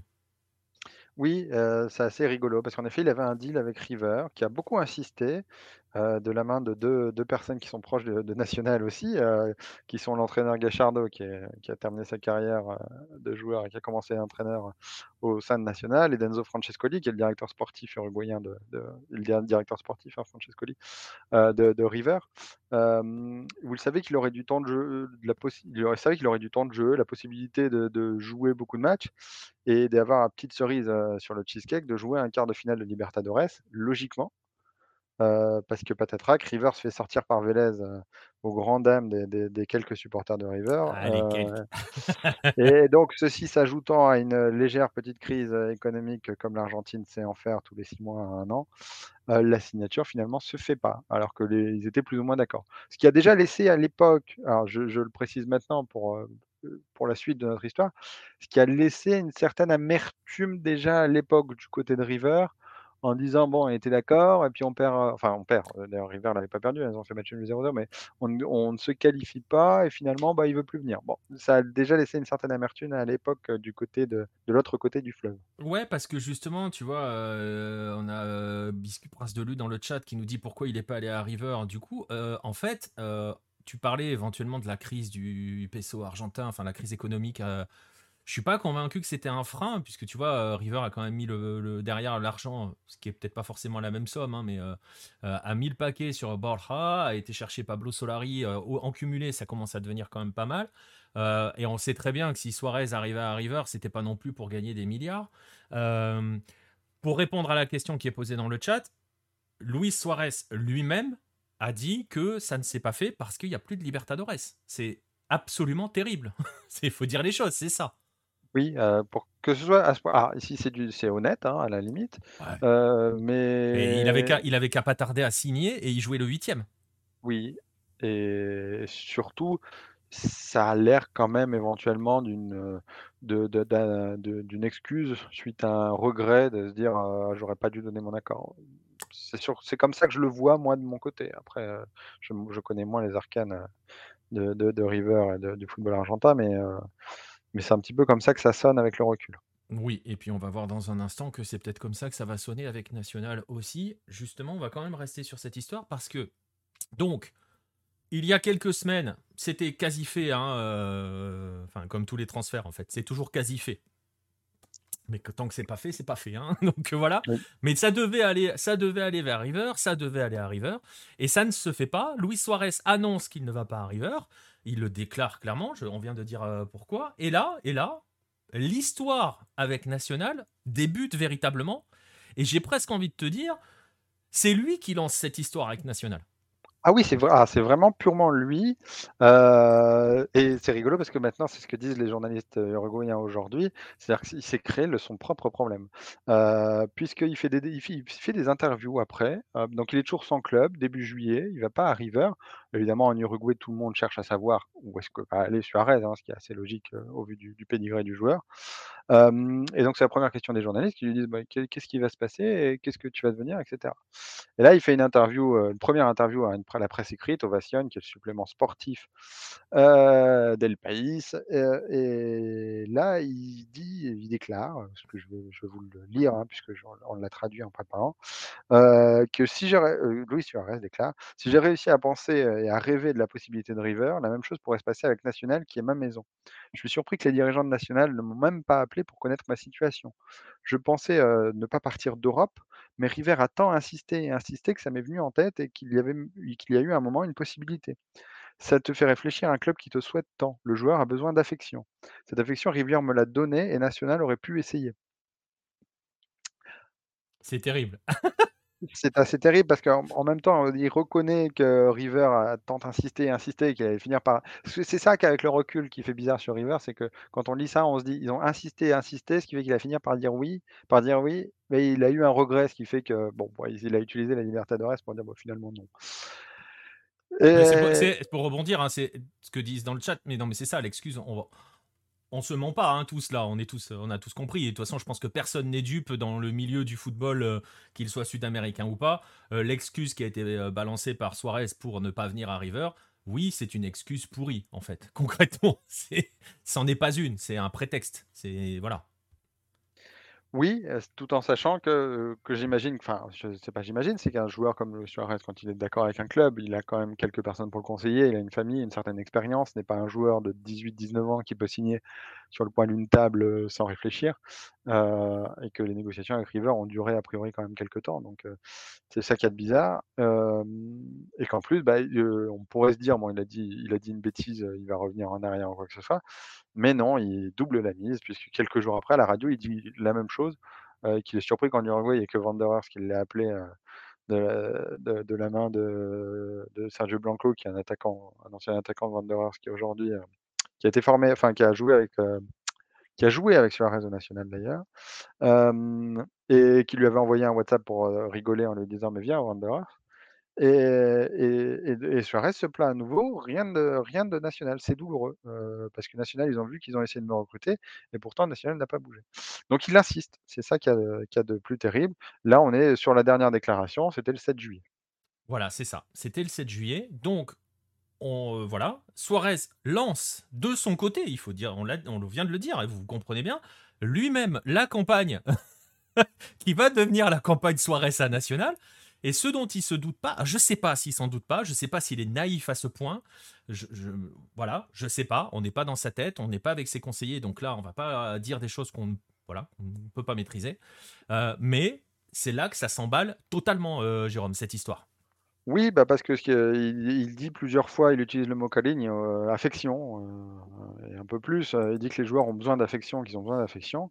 Et là, de l'affection, il va en prendre, heu, il va en prendre, plusieurs camions, avec, notamment un hashtag, hein, mais pas que, heu, puisque le bah, donc il y a donc ce hashtag, hashtag Suarez à National qui va sortir de partout. Heu, tous les supporters de National, donc comme, heu, comme ils aiment bien le dire, ce qui est pas complètement faux, la moitié de l'Uruguay, hein, heu, puisque l'autre moitié étant de Peñarol. La moitié de l'Uruguay va se retrouver sur les réseaux sociaux avec la photo de Suarez avec le maillot de National, photoshopé. Et donc quand je dis ça, c'est quand je dis la moitié de l'Uruguay, c'est qu'il y a le ministre du Travail, il y a des sénateurs, des députés, évidemment un match, un nombre incroyable de célébrités. Ça, c'est pour la partie sur les réseaux sociaux. Il va y avoir aussi le président de National qui alors sa première réaction d'ailleurs, c'est rigolo parce que le président de National qui sent qu'il est mis à défaut parce que Suarez, heu, non seulement, heu, dans ses interviews dit que c'est dommage qu'il a pas été appelé par National, mais ça veut dire qu'évidemment tous les supporters appellent le président en lui disant, heu: «Eh gros, qu'est-ce que tu fais? Appelle, appelle Suarez». Donc évidemment le président de National qui comme il y a des élections régulièrement, hein, c'est des clubs asociaux, donc ils ont besoin de se faire bien voir par les supporters. Le premier truc qu'il fait, c'est il fait chauffer le téléphone de Suarez en l'appelant tous les 10 minutes et quelques jours plus tard, de prendre l'avion sans prévenir Suarez et de se présenter, un matin à sa porte en lui disant: «Écoute, j'aimerais bien te voir, est-ce que tu peux me recevoir une demi heure, pour que je te dise à quel point on t'aime?» Donc ça ça va assez loin, hein, quand même, Mmh. à ce niveau-là et ça va même encore plus loin puisque, après tous ces mouvements, donc ça a explosé, hein, vraiment tout le monde en parlait. Ah, je vous en parlait hein, dans si les vous avez si vous avez le si vous nous regardez en en ce moment en direct, forcément vous nous regardez, mais si vous nous regardez sur YouTube, la fameuse image dont Jérôme parlait, et qui était associée, qui était associée à ce hashtag Suarez national, voilà, je vous l'ai mise, hein, avec cette auréole derrière lui, enfin voilà, c'est toute la mystique qui se met derrière, hein, dans l'image. Ah oui et donc et donc et d'ailleurs le la personne qui l'a photoshopé a été interviewée dans tous les JT. Enfin, ça ça il faut savoir que l'ordre de l'information est toujours quelque chose d'important et d'assez amusant à étudier. Là, c'était la première demi-heure qui était sur Suarez dans tous les JT et pas JT sportifs, dans les JT en général. Tout le monde ne parlait plus que de ça, été la folie furieuse, dans ce petit pays qui est l'Uruguay. Et ça a été même plus loin puisqu'après donc le Nacional joue la semaine en milieu de semaine, la semaine dernière contre Cerrito au Grand Parque Central et le stade est absolument plein et c'est rare, c'est-à-dire que même même pour Peñarol, c'est, rare qu'en milieu d'intermédio, en plein hiver comme ça, le stade soit plein. Non, là, il y a 30 000 personnes qui se qui remplissent tous les gradins du stade avec leurs petits masques de Suarez, heu, découpés dans les journaux, parce qu'en plus ils en ont enfin ils en ont fait partout, hein, aussi dans les réseaux sociaux des masques découpables du visage de Suarez avec des messages partout disant, «Ne viens pas, reviens», voilà avec, Camilo Candido qui est un latéral qui marque et même il l'avait déjà fait à l'échauffement aussi, mais qui marque et donc va prendre le petit masque de Nacional. Hem et ce qu'il y a de rigolo d'ailleurs, c'est que le 9, heu, actuel, heu C'est Gigliotti. Emmanuel de son prénom de mémoire, ouais, Ouais, ouais. le Puma! Hem, le le le le Puma, heu, lui n'a n'a fait aucun signe, hein, sur Suarez, il avait pas l'air si emballé que ça. Il a jamais autant marqué depuis que Suarez est annoncé national. Non, mais voilà en fait concrètement, donc on reprend dans l'ordre des des choses, heu, Suarez a déclenché quelque chose. Alors, si vous êtes un petit peu habitué au football sud-américain ou si vous avez un petit peu quelques connaissances, vous allez vous rappeler sans doute peut-être, heu, ce qu'avait fait à une époque Olimpia au Paraguay où ça s'était fait dans le sens inverse. C'est-à-dire qu'Olimpia avait essayé justement de soulever son enfin d'utiliser la le son peuple, j'ai envie de dire, on va parler comme ça, son peuple, heu, pour finir par réussir un transfert, pour faire revenir un joueur ou pour attirer même Adebayor à un moment. Heu, c'est-à-dire qu'en fait, ils incitaient les gens à devenir sociaux et avec l'argent, si les sociaux arrivaient à un tel nombre de sociaux, ça c'était une pure campagne de marketing, ils allaient faire venir le joueur parce que les sociaux, l'argent récolté permettrait de payer le salaire. Là, on est dans le mécanisme inverse, c'est-à-dire qu'on est sur Suarez qui en gros, bah, fait un véritable appel du pied qui est même plus un appel dans ces cas-là, je veux dire, c'est voilà et ça s'embrase totalement derrière. Oui, à tel c'est à tel à tel point que le club a eu une camp a des des sans faire de campagne, a une adhési heu, a eu de nombreux sociaux qui se sont rajoutés et ils ont vendu aussi beaucoup de quelque chose qui est très important dans le dans les économies des bah, des petits clubs, disons hors Brésil, mais, heu, dans les clubs d'Amérique du Sud, qui sont les les les loges qui sont vendues à l'année, où elles sont toutes parties comme des petits pains avec, heu heu, avec les places réservées et cetera. Parce que tout le monde commençait non seulement à se dire: «On veut le faire revenir», mais en plus à partir du moment où ça comme Suarez avait lancé le truc, tout le monde s'est dit: «Bah, c'est qu'il va revenir». Les gens se sont dit: «Les le le à chaque fois que Nacional va jouer, pour les 6 prochains mois, 3 prochains mois pour être précis, mais le le le le stade va être plein». C'est-à-dire que n'importe quel petit club va le faire venir au au Centenario, enfin ça ça allait être là ça allait être, la folie furieuse. Ouais, parce que justement, c'est un point qu'on va aborder. Hem, indépendamment, OK, il est identifié national, mais c'est Luis Suarez. C'est pas enfin, voilà, c'est Luis Suarez et justement, heu, on sait qu'on connaît sa carrière européenne, on sait ce qu'il a fait au cours de ces de ces 16 saisons, mais Luis Suarez, ça reste un joueur à part en Uruguay. C'est un joueur qui a un un véritable statut en Uruguay. Oui et pas que. Alors en Europe, évidemment, on a le prisme de ces statistiques, hein. En Europe, heu, que ce soit avec le Barça, heu, avec l'Ajax à l'époque, avec Liverpool. Mais en Uruguay, c'est une idole surtout, surtout pour avoir été incroyable, avec la sélection. Il a des statistiques in incroyables, bah et surtout, il a donné de l'émotion et des larmes, quoi. Enfin vraiment des larmes sur certains matchs, c'est assez quelque chose d'assez incroyable. évidemment, en Afrique du Sud, nous, on se souvient tous de sa main contre le Ghana. mais, mais il faut pas oublier aussi que si l'Uruguay est en quart de finale, c'est grâce à lui parce qu'il marque deux buts en huitième pour qualifier l'Uruguay, un Uruguay pas si inspiré que ça, hein, sous la pluie contre la Corée du Sud. C'était la première fois à l'époque que l'Uruguay passait un tour de phase finale depuis 1970. si mes statistiques sont, correctes, parce que de toute façon, l'Uruguay n'était pas si souvent qualifié que ça en Coupe du Monde sur, les, sur les 40 dernières années de temps dont on parle. donc 40 ans, c'est-à-dire que c'était la première fois que, les Uruguayens voyaient l'Uruguay en quart de finale de Coupe du Monde en 2010, quand ils, quand ils qualifient contre la Corée.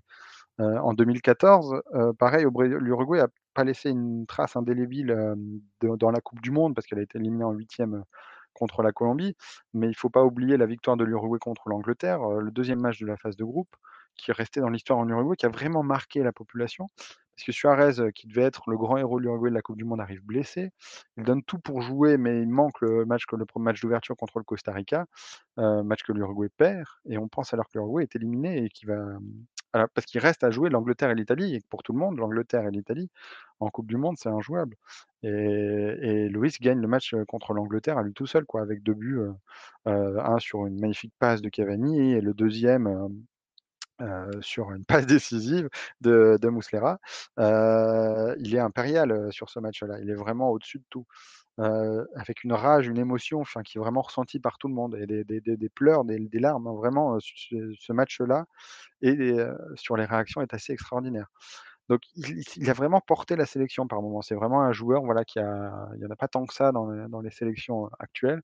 C'est un joueur qui, à un moment donné, a, fait gagner son équipe. et, pour ces moments-là, pour avoir fait pleurer les gens, ça reste un joueur exceptionnel, bien plus que pour les six mois, un an qu'il a fait à National il y a 20 ans. Ouais, c'est ça. on évoque dans le chat, hein, c'est Red Le Rouge qui demande la place de Diego Forlan par rapport à, euh, voilà, il nous dit il est mille fois meilleur que Suarez. Bon, pour ça, euh, hein? Mais euh, tu me diras ce que tu en penses. Je sais pas si on doit s'amuser entre guillemets à comparer dans l'ère moderne, dans l'ère récente en tout cas, la place de Suarez par rapport à celle de Forlan. Je sais pas, j'ai quand même la sensation que Forlan, les gens sont quand même un petit peu plus distants avec lui en Uruguay. Hein. Oui, et puis Forlan n'est pas le même type de joueur. Alors Forlan est aussi, Forlan est aussi un demi-dieu, enfin je, je demi-dieu, c'est aussi une idole, disons, en Uruguay. C'est aussi lui, d'ailleurs, c'est la même époque, hein, c'est les deux qui sont en attaque. Euh, on voit, on pense souvent à Cavani maintenant, mais à l'époque, en 2010, Cavani joue pas, très peu. Euh, l'attaque, c'est Suarez, euh, Forlan. C'est les deux d'ailleurs qui qualifient l'Uruguay pour la Coupe du Monde en 2010. Mmh. Euh, c'est eux qui sont à la pointe de l'attaque euh, en Argentine quand l'Uruguay gagne la Copa América en 2011. Donc euh, à l'époque, l'Uruguay, c'est eux. Forlan a ce petit côté parfois un peu supérieur et Forlan a ce grand inconvénient, dont on en reparlera peut-être éventuellement plus tard pour Suarez, d'être revenu jouer une année à Peñarol, un peu en autre boudin sur la fin de sa carrière, même s'il est champion, mais, mais, mais il n'a pas porté Peñarol comme, comme il aurait dû porter Peñarol. Voilà, c'est ça. Et, donc, grosso modo, voilà, Forlan a fait une petite saison en Uruguay et ça, ça joue aussi. Mais ça reste, mais, mais, Forlan reste un joueur, une idole, un joueur très apprécié en Uruguay. Faut pas. Les, deux resteront dans l'histoire euh, quand tout sera passé, quand la marée sera descendue. Les deux resteront dans, l'histoire comme, comme deux immenses joueurs qui ont fait gagner la sélection à un moment donné. Oui, oui. c'est comme, puis c'est comme avec les enfants, hein, il y a toujours de la place. Hein. donc, euh, il y a toujours dans le de la place dans le cœur des supporters. Hein. donc, euh, faut pas, faut pas s'en faire là-dessus. justement, euh, voilà, tu disais, il a un statut. Tu l'as évoqué un petit peu avec les petits clubs. justement, si ça se fait, si ça s'était fait, si ça doit se faire, je sais plus quel temps utiliser, parce qu'on va voir dans un instant. justement, pour le football uruguayen aussi, tu en parles. Tu en parles assez souvent, que ce soit dans les différents podcasts, un petit peu en creux dans certains articles. Euh, voilà, le football uruguayen, euh, comme 80% des footballs sud-américains, c'est-à-dire tous ceux qui n'est pas brésiliens, parce que même les Argentins, c'est en train de tomber euh, comme il faut, et dans une crise profonde. c'est pas à c'est, ça serait énorme, ça serait exceptionnel aussi pour le football uruguayen. Oui, bah, il suffit de voir que depuis qu'il a la rumeur qui a couru, National a fait deux matchs à guichet fermé à cause de lui, mais sans lui. Euh, comme je disais tout à l'heure, le club a vu affluer des socios et des demandes pour les sièges, pour les loges, etc. Euh, en espérant qu'ils viennent, c'est ça, qu'ils soient cachés dans les tribunes? Non, alors euh, sur le deuxième match, oui, contre Boston River, il y avait cette idée, soi-disant, qu'il était arrivé, mais que c'était caché, qu'il allait être genre annoncé à la mi-temps. Mais parce que les gens voulaient montrer le, le l'affection que Suarez réclamait, les gens étaient là pour le montrer. Ils ont chanté, il y a des vidéos aussi, parce que là, je parle des, gestes, mais les, gens chantaient à la neuvième minute, Lucho, Lucho, Lucho. Enfin, des choses assez incroyables. Et oui, pour le football uruguayen, c'est quelque chose d'inimaginable. C'est le maillot du, numéro 9 se serait vendu comme se, pourrait se vendre comme pas possible. Enfin, comme voilà, il y aurait une rupture de stock avant même qu'il ait joué son premier match. les, comme je disais tout à l'heure aussi, les petits clubs en, vont en profiter pour, pour, pour, faire de la billetterie en allant jouer au Centenario dans les plus gros stades c'est vraiment exceptionnel et en même temps, il y a ce petit côté amertume de se dire et ça s'est senti sur la différence entre les deux matchs, entre le premier contre Cerrito où tout le monde était à fond en disant, sur Suarez, Suarez et le deuxième où il y a une partie des supporters qui ont commencé à se dire: «Eh, on est quand même un peu en train de se prostituer là, on est plus grand que ça, on mériterait d'être mieux que ça» et c'est un petit peu ça aussi l'amertume qu'on peut avoir, c'est que ça montre aussi l'affaissement, complet du championnat. Euh, puisque dans les années 60-70, des grands joueurs, des Spencer, des Artimé, euh, des Manga, le gardien brésilien, pour le retour de Morena en 81, des grands joueurs, des immenses joueurs, des, buteurs, euh, ils pouvaient être transférés en Uruguay sans que c'est évidemment c'est des émotions. Pour Morena, c'était toute une campagne. il y avait eu des choses qui, s'étaient faites, mais c'était quand même possible, c'était envisageable, c'était imaginable. Les clubs étaient se battaient pour, gagner, pour être dans les, dans les meilleures places en Libertadores. Donc à l'époque, ça, ne choquait personne. Aujourd'hui, on a l'impression que Suarez fait une fleur à National en, envisageant son retour. donc voilà, même moi qui suis plutôt supporter de Peñarol, comme, comme vous le savez sans doute. je serais évidemment heureux de le voir. Il y a un classico fin août où a Suarez qui est là, c'est extraordinaire. Mais on ne peut pas s'empêcher de penser, voilà, s'il n'y avait pas cet écart économique aujourd'hui abysmal entre. abysmal, ça se dit abysmal, je ne sais pas. Abyssimal. Abysmal, ouais, abysmal, c'est en anglais. Abysmal, abyssinal. C'est pas grave. Monstrueux. Monstrueux. dans le football moderne, entre évidemment les clubs européens, entre le, le, championnat brésilien et, et le reste de, des, clubs sud-américains. Quelle tête aurait le championnat uruguayen aujourd'hui euh, quand on voit la masse de talents en sélection quoi? Ouais, ça. Ça, ça, il y a ce petit côté amertume là de se dire que bah il nous reste plus que 15 ans à attendre avant de voir le retour de Federico Valverde à Peñarol. Quoi. Ouais, ou euh, pour reprendre le message de le Joker dans le chat qui nous disait euh, que Pellistri deviendrait le meilleur Uruguayen, bah voilà, c'est un exemple de ce qu'est la chute vertigineuse du football uruguayen, hein, le fait que Pellistri euh, bah justement, on l'a pas vu vraiment jouer au pays. Euh, voilà, ça c'est par rapport à. C'est vrai qu'il y a cet aspect-là. Euh, et j'ai envie de dire, tu vois, on, avait préparé le petit, un petit fil pour, on prévoit, on prépare un fil dans l'émission pour, voilà, pour rester cadré et tout. Avec les dernières, nous, les dernières, je sais pas, rumeurs, on va dire rumeurs, nouvelles, bruits qui arrive. Euh, il y a un article d'aujourd'hui hein, sur Ovation euh, qui euh, parle de l'entourage de Suarez qui aurait reçu deux offres, dont une très importante venue d'Europe. on a quand même la sensation qu'il va falloir vite, vite, vite se calmer du côté de, National parce que ça sent la douche très, très froide. Et j'ai presque envie de dire, si jamais maintenant que tout cela a été orchestré, il ne vient pas, ça va être terrible. Ça va être la grosse interrogation parce qu'en fait, oui, quand le président de, National il va en Espagne, Suarez lui dit écoute, laisse-moi 3-4 jours, je vois éventuellement les autres offres, les trucs que j'ai sur la table, et je te dis ça voilà, sous 3 jours. Et c'était grosso modo pour avoir un retour définitif le samedi, voire le dimanche. Les 3-4 jours, ça se terminait samedi, dimanche, hier, avant-hier. Il a fait la même à hein, petite parenthèse. Oui, ah, oui, je suis d'accord avec toi. Bon, là, le, délai, dans tous les cas, là, est dépassé. Oui. et il n'y a pas de retour. Et donc, s'il y a toujours cette interrogation, a priori, il aurait reçu des offres. c'est des rumeurs, hein, tout ce que je dis, donc ça n'a aucune valeur informative, mais notamment de Dortmund pour venir jouer trois mois en remplacement de Haller, qui est malheureusement out pour une durée qu'on lui souhaite le plus court, et puis logiquement qui devrait être courte parce que c'est des maladies qui se traitent bien, fort heureusement maintenant. mais voilà, il y a des clubs européens qui. L'objectif le principal objectif de Suarez, pourquoi il avait dit, pourquoi il y avait une chance qu'il dise oui à National, c'est premièrement parce que c'est sa maison, mais deuxièmement parce que son objectif reste évidemment la quatrième Coupe du Monde de sa carrière. Fait exceptionnel parce que ce sera le deuxième Uruguayen, avec d'autres en même temps, puisque par exemple Cavani, Mosquera, etc. risquent de faire la même chose. Mais jusqu'à présent, il n'y a qu'un seul Uruguayen qui a joué quatre Coupes du Monde, qui est Pedro Rocha. Et il avait la chance, là, pour le coup, d'être, de, jouer donc la quatrième Coupe du Monde de sa carrière en, en novembre. Et son objectif était de se dire bon, bah, je vais jouer à fond trois mois en Uruguay, en me préparant bien, en étant toujours titulaire, en choisissant un peu ce que je veux jouer, etc. Enfin, ça aurait été à sa sauce, quoi, évidemment. C'est lui qui aurait un peu tout décidé. Hein. Il serait devenu d'un coup l'entraîneur et le président du club en arrivant. Ouais, sachant qu'en plus, je t'interromps deux secondes, sachant qu'en plus, il joue avec National, tu peux imaginer qu'il ne va pas tomber sur un adversaire qui va lui faire le genou. Hein.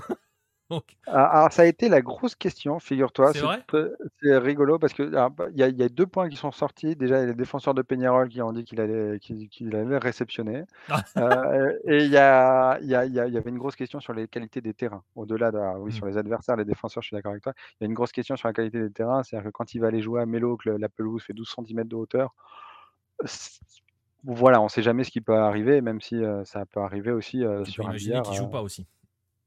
C'est aussi, aussi l'avantage, c'est qu'en effet, il aurait été, comme je disais, l'entraîneur, c'est-à-dire que c'est lui qui aurait décidé ce qu'il voulait faire ou pas. et National semblait idéal pour ça, jusqu'à ce qu'on voit, par exemple, ben, donc, comme je le disais, par exemple, un club comme Dortmund qui lui dit écoute, on a besoin d'un grand attaquant pendant, pendant trois mois, parce qu'après, on va pas mettre quelqu'un dans les pattes de Haller. Enfin, ils vont pas recruter un mec 40 millions d'euros pour le mettre dans la patte de, celui qui vient de partir quelques, quelques semaines, quelques mois.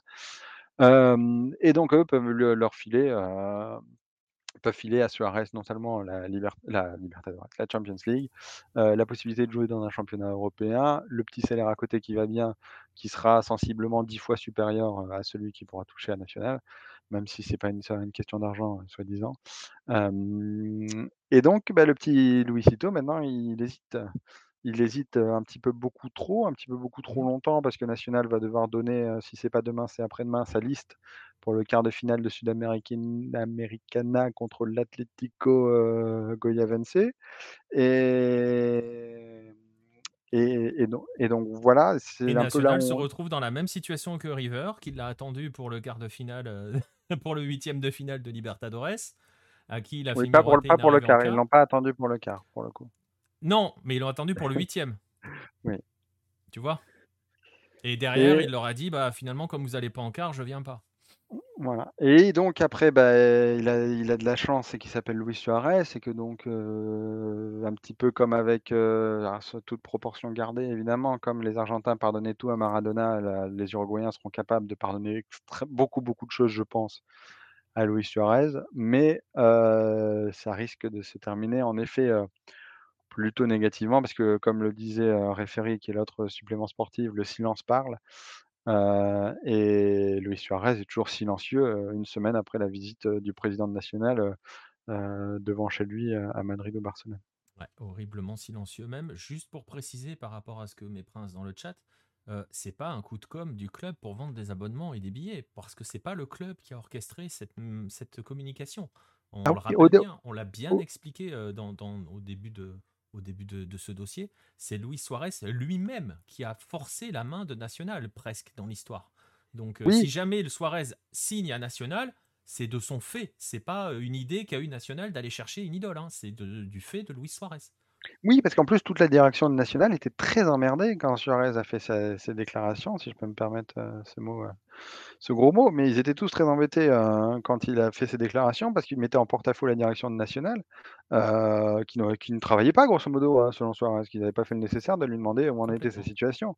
Alors que, alors que le président de National a été à aucun, moment dans l'idée de se dire que Suarez pourrait signer. Enfin, économiquement parlant, il peut même pas avoir l'idée.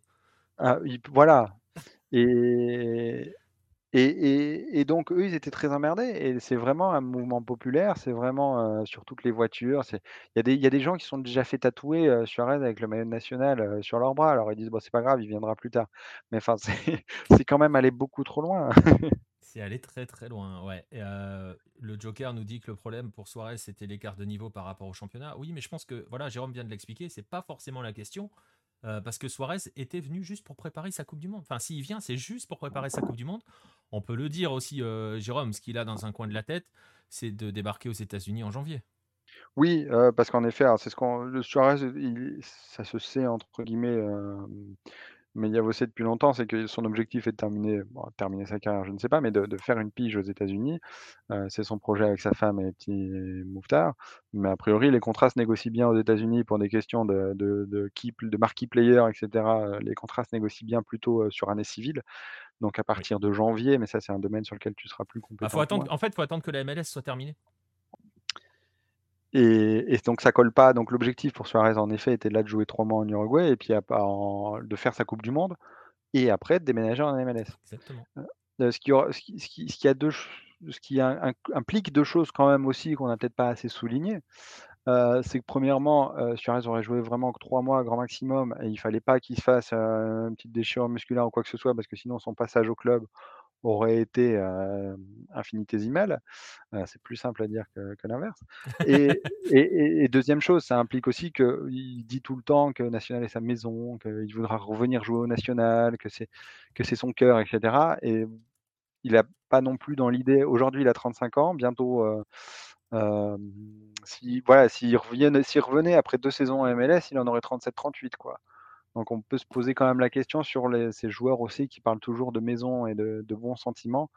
Euh, un petit peu comme l'avait fait Fort, pour, citer un autre joueur, un peu comme l'avait fait Forlan à l'époque, qui parlait toujours de Peñarol dans son cœur et qui a quand même été joué euh, à Hong Kong avant d'aller jouer à Peñarol. Euh, Hong Kong, c'est venu après ou avant, je sais pas. Mais il a joué en Inde avant d'aller à Peñarol. Voilà, ça prouve la relativité des, sentiments. Voilà, et pensez aussi pour le coup Naguero, hein, qui devait revenir à Independiente euh, une fois qu'il quitte à la fin de son contrat avec City et qui, euh, avant d'être rattrapé par son problème euh, de santé, a signé au Barça. Voilà, c'est toujours le retour des on va revenir à la maison. Alors que pareil, le coup Nagüero, pour le coup, au niveau d'Independiente, il est très très très engagé. Hein. C'est lui qui a payé le centre de, le centre de formation du club, hein, quand on voit ce qui reste d'Independiente aujourd'hui. Hein. Bref, c'est un autre débat. Mais voilà, et la question sous-jacente, ça sera la dernière, c'est qu'en gros, si ça se fait pas là, ça sera jamais Suarez, c'est plus possible après. Alors c'est ce que je te disais tout à l'heure, euh, un petit peu comme avec d'autres grands joueurs, il, y a, il a un crédit et un, Ouais, mais là, il va, il va ouvrir une niveau quand même. S'il vient pas, il a tout orchestré pour derrière les planter. Je suis d'accord avec toi. Le, supporter de football est aussi quelqu'un de très volatile. Si Suarez dit euh, bah écoutez, je suis désolé, ça s'est pas fait à cette date-là, mais je viens dans un an pour pas cher et on fera une campagne de Libertadores tous ensemble que j'aurais pas pu faire parce que c'était mon vrai objectif en fait. Ouais, voilà, ouais, ok, vu comme ça, ouais. Et, et est-ce que les mecs vont le siffler quand il va rentrer sur le terrain? Je pense pas. Euh, donc après. En tout, cas, en tout cas, si ça se fait pas, ça va être rigolo pour le prochain Classico. Hein. Je pense que les gars de Peñarol vont s'amuser dans les tribunes. Oui, euh, ça, ça peut être un point éventuellement euh, de se faire vanner. Mais c'est le cas. Bah, mais c'est le cas. Peñarol a le même problème, hein, de toute façon, avec les entre guillemets les vieilles goulards. Il y a peu de joueurs qui acceptent de, de, de revenir jeunes de, revenir dans, la force, de leur âge euh, et, pas, et pas 38-39 ans. Quoi. Enfin voilà, donc on va suivre cela. Euh, merci pour ton message, hein, le Joker. Euh, pour ton message dans le chat, merci beaucoup. et ben voilà, pour Suarez, on peut pas trop en dire plus parce que les dernières infos, pour tout vous dire, on pensait vraiment que on allait presque enfin qu'on allait utiliser l'indicatif, hein, qu'on allait dire c'est bon, c'est fait, qu'on allait être affirmatif à fond. Euh, là, on est sur un conditionnel plus plus, hein, j'ai envie de dire, hein, Jérôme. Ça s'entend presque dans le ton de notre voix, le côté euh, bon bah voilà. merci, euh, merci Louis. parce que voilà, c'est clairement si ça se fait pas et ça sent pas très bon cette histoire. c'est voilà, on l'a dit, c'est un coup dur. Il, il peut s'inspirer de Baka, ouais, il peut s'inspirer de Baka, je sais pas. Le problème de Suarez, euh, c'est qu'il est en train de jouer un petit peu avec tout le monde en attendant le bon contrat. Hein. J'ai un peu, c'est un peu la sensation que ça donne. Je sais pas ce que tu en penses, Jérôme, quand même, euh, de cette histoire. C'est euh, ce qui me, ce qui me gêne un petit peu à titre personnel dans cette histoire, c'est que j'ai un peu l'impression que il a dit à National, ok, je vais venir, mais parce qu'il n'avait pas d'autre solution, quoi. Oui, parce qu'il avait pas alors parce que c'est pas qu'il avait pas d'autre solution, parce que s'il avait des solutions, il en avait, des offres, il en avait. Tous les clubs turcs, par exemple, ça disait ça se disait. Euh, la rumeur, euh, a couru sur, Twitter et je l'ai en screen que le Montpellier Aéro, euh, Sporting Non, mais c'est un fake, hein. Ah, C'était un fake. Bon. Ouais, ouais, ouais. En fait, il y a eu l'his- en fait, ça a été attribué à Fabrizio Romano, euh, qui a démenti. Oui, mais bon, bah, ça c'était pour l'anecdote. Mais des, mais des clubs, ou même des clubs italiens, le, le club de Berlusconi qui remonte là dans Monza, enfin, Monza, ah, des, des- des clubs avec de l'argent un peu à- à- acheté par la fenêtre, il y, en- il y en a beaucoup. Je pense que s'ils vou- ils voulaient gagner de l'argent, ils- si c'était vraiment l'argent, ce serait, euh, il, il serait pas du tout, ce serait, ça aurait même pas été considéré, et même pas River d'ailleurs. hein, c'est-à-dire On est que, d'accord. voilà. Mais je pense qu'il ne sait pas ce qu'il veut vraiment, qu'il attendait des propositions et il est dans son droit parce qu'il est libre, donc c'est l'idéal. Euh, mais je pense qu'il a parlé trop vite, euh, l'ami Luis Suarez, quand il a fait les interviews il y a cela quelques semaines, et qu'il aurait mieux fait d'attendre dans ce cas-là d'avoir une décision sûre. C'est malheureux et c'est surtout, oui, pour la. Il y, a, quand même beaucoup de gens qui ont rêvé, hein, et c'est toujours difficile de se réveiller d'un rêve. C'est ça, surtout quand, euh, surtout quand il s'annonce aussi beau. Voilà pour euh, le dossier sur Luis Suarez. On va voir, on va. Franchement, on va quand même espérer. hein. Euh, ça sent le râteau, je sais pas, on verra, on verra. On sait jamais, on sait jamais, ça va vite. Ça serait, ça serait quand même bien. Euh, Oui, j'y crois plus trop. Alors, c'est ce qu'il y a de rigolo, toujours, c'est le principe des rumeurs, c'est qu'il y a deux jours, euh, quand on a prévu, j'étais sûr qu'il allait arriver. Euh, je, je veux, s'il a des raisons d'hésiter, c'est-à-dire que c'est c'est- la seule raison pour laquelle il reviendra à National, c'est si le cœur parle. Quand le cœur parle, on hésite rarement pendant une semaine. C'est ça. À savoir, euh, ouais, exactement. On est d'accord. Mais le truc, c'est que au départ, on a la sensation quand même que le cœur avait parlé. On va voir, on va voir, on va suivre. Euh, c'est vrai qu'on n'est pas affirmatif, on peut pas l'être de toute façon. Si ça se trouve, euh, au moment où on va couper l'émission, il va nous annoncer qu'il signe, euh, qu'il signe. Je l'ai vu passer dans le chat, qu'il signe au Pumas avec Daniel Alves. on sait jamais, euh, parce que là, pour le coup, les- économiquement, je pense qu'il y gagnerait à jouer au Mexique par rapport à jouer Oui, Uruguay. alors tu sais qu'il a dit, il avait une proposition d'un club qui est de mémoire Necaxa, mais j'ai peur de dire une saucisse sur le Mexique, comme c'est vraiment pas ma zone de chalandise. Il avait une proposition d'un club mexicain, il a dit non, il voulait pas, pour sa préparation pour la Coupe du Monde, aller jouer trois mois à 2000 mètres d'altitude n'était pas, était pas l'objectif. Ouais, bon, tout le Mexique n'est pas à 2000 mètres, hein. mais Mais la proposition qu'il avait, pour le coup, était, euh, il, me- il me semble que mais euh, pff, je- voilà, que du, du moins, voilà, ça fait partie des choses où il a eu une des propositions pour le coup. Et, et il a dit non. Et, et là, par exemple, c'est le problème, c'est que dans l'optique de Suarez, ce que Dortmund lui propose aujourd'hui est vraiment super. C'est lui ce Ah, qu'il veut, c'est faire un dernier gros contrat. C'est une ligue, il va, il va découvrir, mais c'est quand même un championnat UP. Euh, il va jouer la Champions League. Il est sûr d'être titulaire. Euh, il est sûr qu'ils ne l'embêteront pas dans six mois pour la fin de son contrat ou pour la Coupe du Monde. complètement. C'est l'idéal. Et, et à côté de ça, il y a, il y, a, il y, a, il y a des matchs euh, à venir. euh, Cerro Largo National, qui a peut-être pas forcément. euh, il a beau aimer beaucoup le club, il a peut-être pas envie d'aller se peler à Mélo en bus. Pourtant, c'est sympa, Mélo, non? Pas plus que ça. Il y a beaucoup plus de vaches que d'habitants. Mais voilà. Il y avait une question, je vais te laisser après là-dessus, euh, qui a rien à voir avec Suarez et tout, c'est pour ça que j'attendais la fin. Euh, Aguascalientes, qui est le club de, Ne- enfin le- la ville de Necaxa, hein, c'est la parenthèse. Oui, c'est à 2000 mètres, ouais, exactement. euh. Et euh, justement, il y avait une question euh, qui t'est adressée. Est-ce que tu es déjà allé au stade de Rampla Juniors avec Non. la vue sur la mer? Non, jamais le stade Olympico, euh, dans, le- dans, laquelle- dans lequel le fameux Diego Polenta s'est amusé à balancer tous les ballons disponibles du terrain un soir de 2017 ou 2018, quelque chose comme ça, enfin il y a cela quelques années, euh, puisque le, stade donne sur le fleuve, donc c'était assez rigolo, c'était fait pourrir par tout le monde. Et anecdote typique du football uruguayen, vous pouvez comprendre à quel point euh, Luis Suarez est heureux d'y aller. Euh, non, le quartier de Cerro est un peu décalé, ce qui fait que ce que j'ai pu faire était plus dans le centre. Et, et, et voilà, et un autre point, ah, ah, ce qui est beaucoup plus triste, mais c'est un quartier qui est assez mal famé en général. Euh, mais voilà, non, malheureusement, non. Donc pour l'instant, ça restera des photos. euh, je sais plus qui a posé la question dans le chat tout à l'heure. Faudrait que je remonte. Mais voilà, je l'avais gardé dans un coin de la tête. Euh, voilà, voilà, c'est là-dessus que l'on va clore la partie uruguayenne, le dossier sur Luis Suarez. En espérant, je le disais, enfin en espérant, je sais plus ce qu'il faut espérer. Ouais, si, on va le dire quand même, en espérant qu'il arrive à National. Et pour tout dire, hein, Jérôme vous disait, il est supporter de Peñarol, euh, Bibi aussi.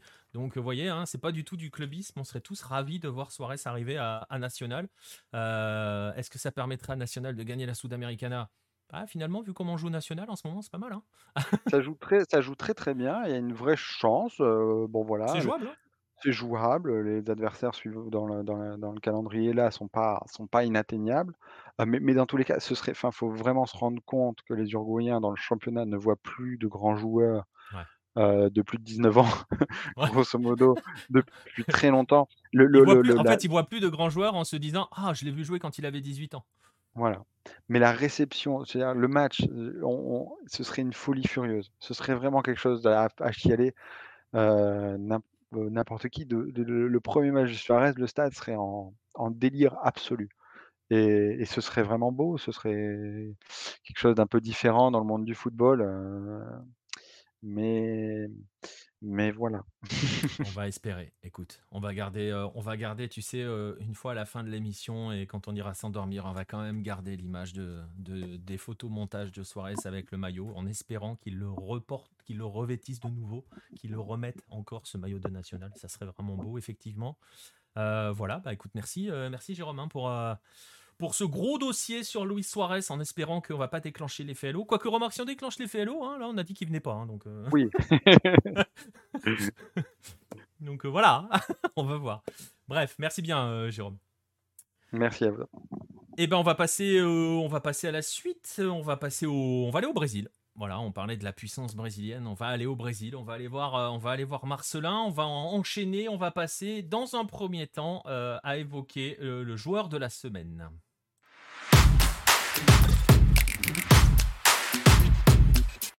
Et je disais, on va aller au Brésil, Marcelin. Enfin, on va pas y rester très longtemps parce que lui, il n'y est pas resté. Alors, il y est resté assez longtemps. Vous allez voir par rapport à son parcours.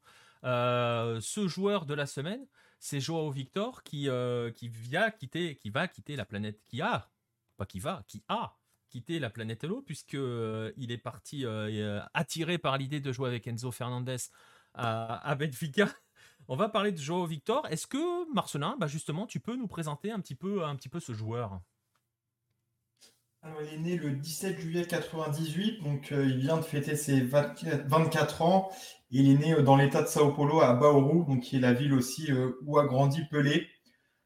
il débute à, Nord-Ouest, donc qui est le principal club de Bauru, et il joue d'abord comme milieu défensif. Et ensuite, il passe défenseur central quand il signe au Botafogo de Ribeirão Preto, donc pas le, Botafogo Carioca, mais un club de l'État de Sao Paulo aussi, où, ont été formés Socrates et, et euh, ensuite, Joao Victor passe par euh, Coimbra, donc là dans, dans le Minas Gerais. Euh, c'est un club qui est lié à la Banco BMG. donc c'est une banque qui a, investi dans, le club avec succès au début, qui vont monter de deux divisions dans le, championnat Mineiro. On a les, championnats d'État en début d'année au Brésil et pareil, on a une première division et ensuite des divisions inférieures. ce club monte deux fois en, deux années consécutives. Euh, ils font des bons résultats contre les, deux gros du Minas Gerais, qui font un match nul contre euh, l'Atlético Mineiro et une victoire aussi contre euh, Cruzeiro. mais depuis, ça se passe un peu moins bien, parce qu'ils sont redescendus en 2021 et en 2022 aussi, ils sont, passés, ils ont été relégués du modulo 2. Donc il y a eu deux descentes successives. Euh, mais la, Banco BMG donc, sponsorise aussi euh, également des clubs de première division euh, du championnat brésilien, notamment l'Atlético Mineiro et le Corinthians. Et justement, Joao Victor va passer par ces deux clubs. D'abord l'Atlético Mineiro et ensuite le, Corinthians qui le rejoint en, 2017. D'abord dans, l'équipe de jeunes, il a, il a 18 ans à, ce moment-là.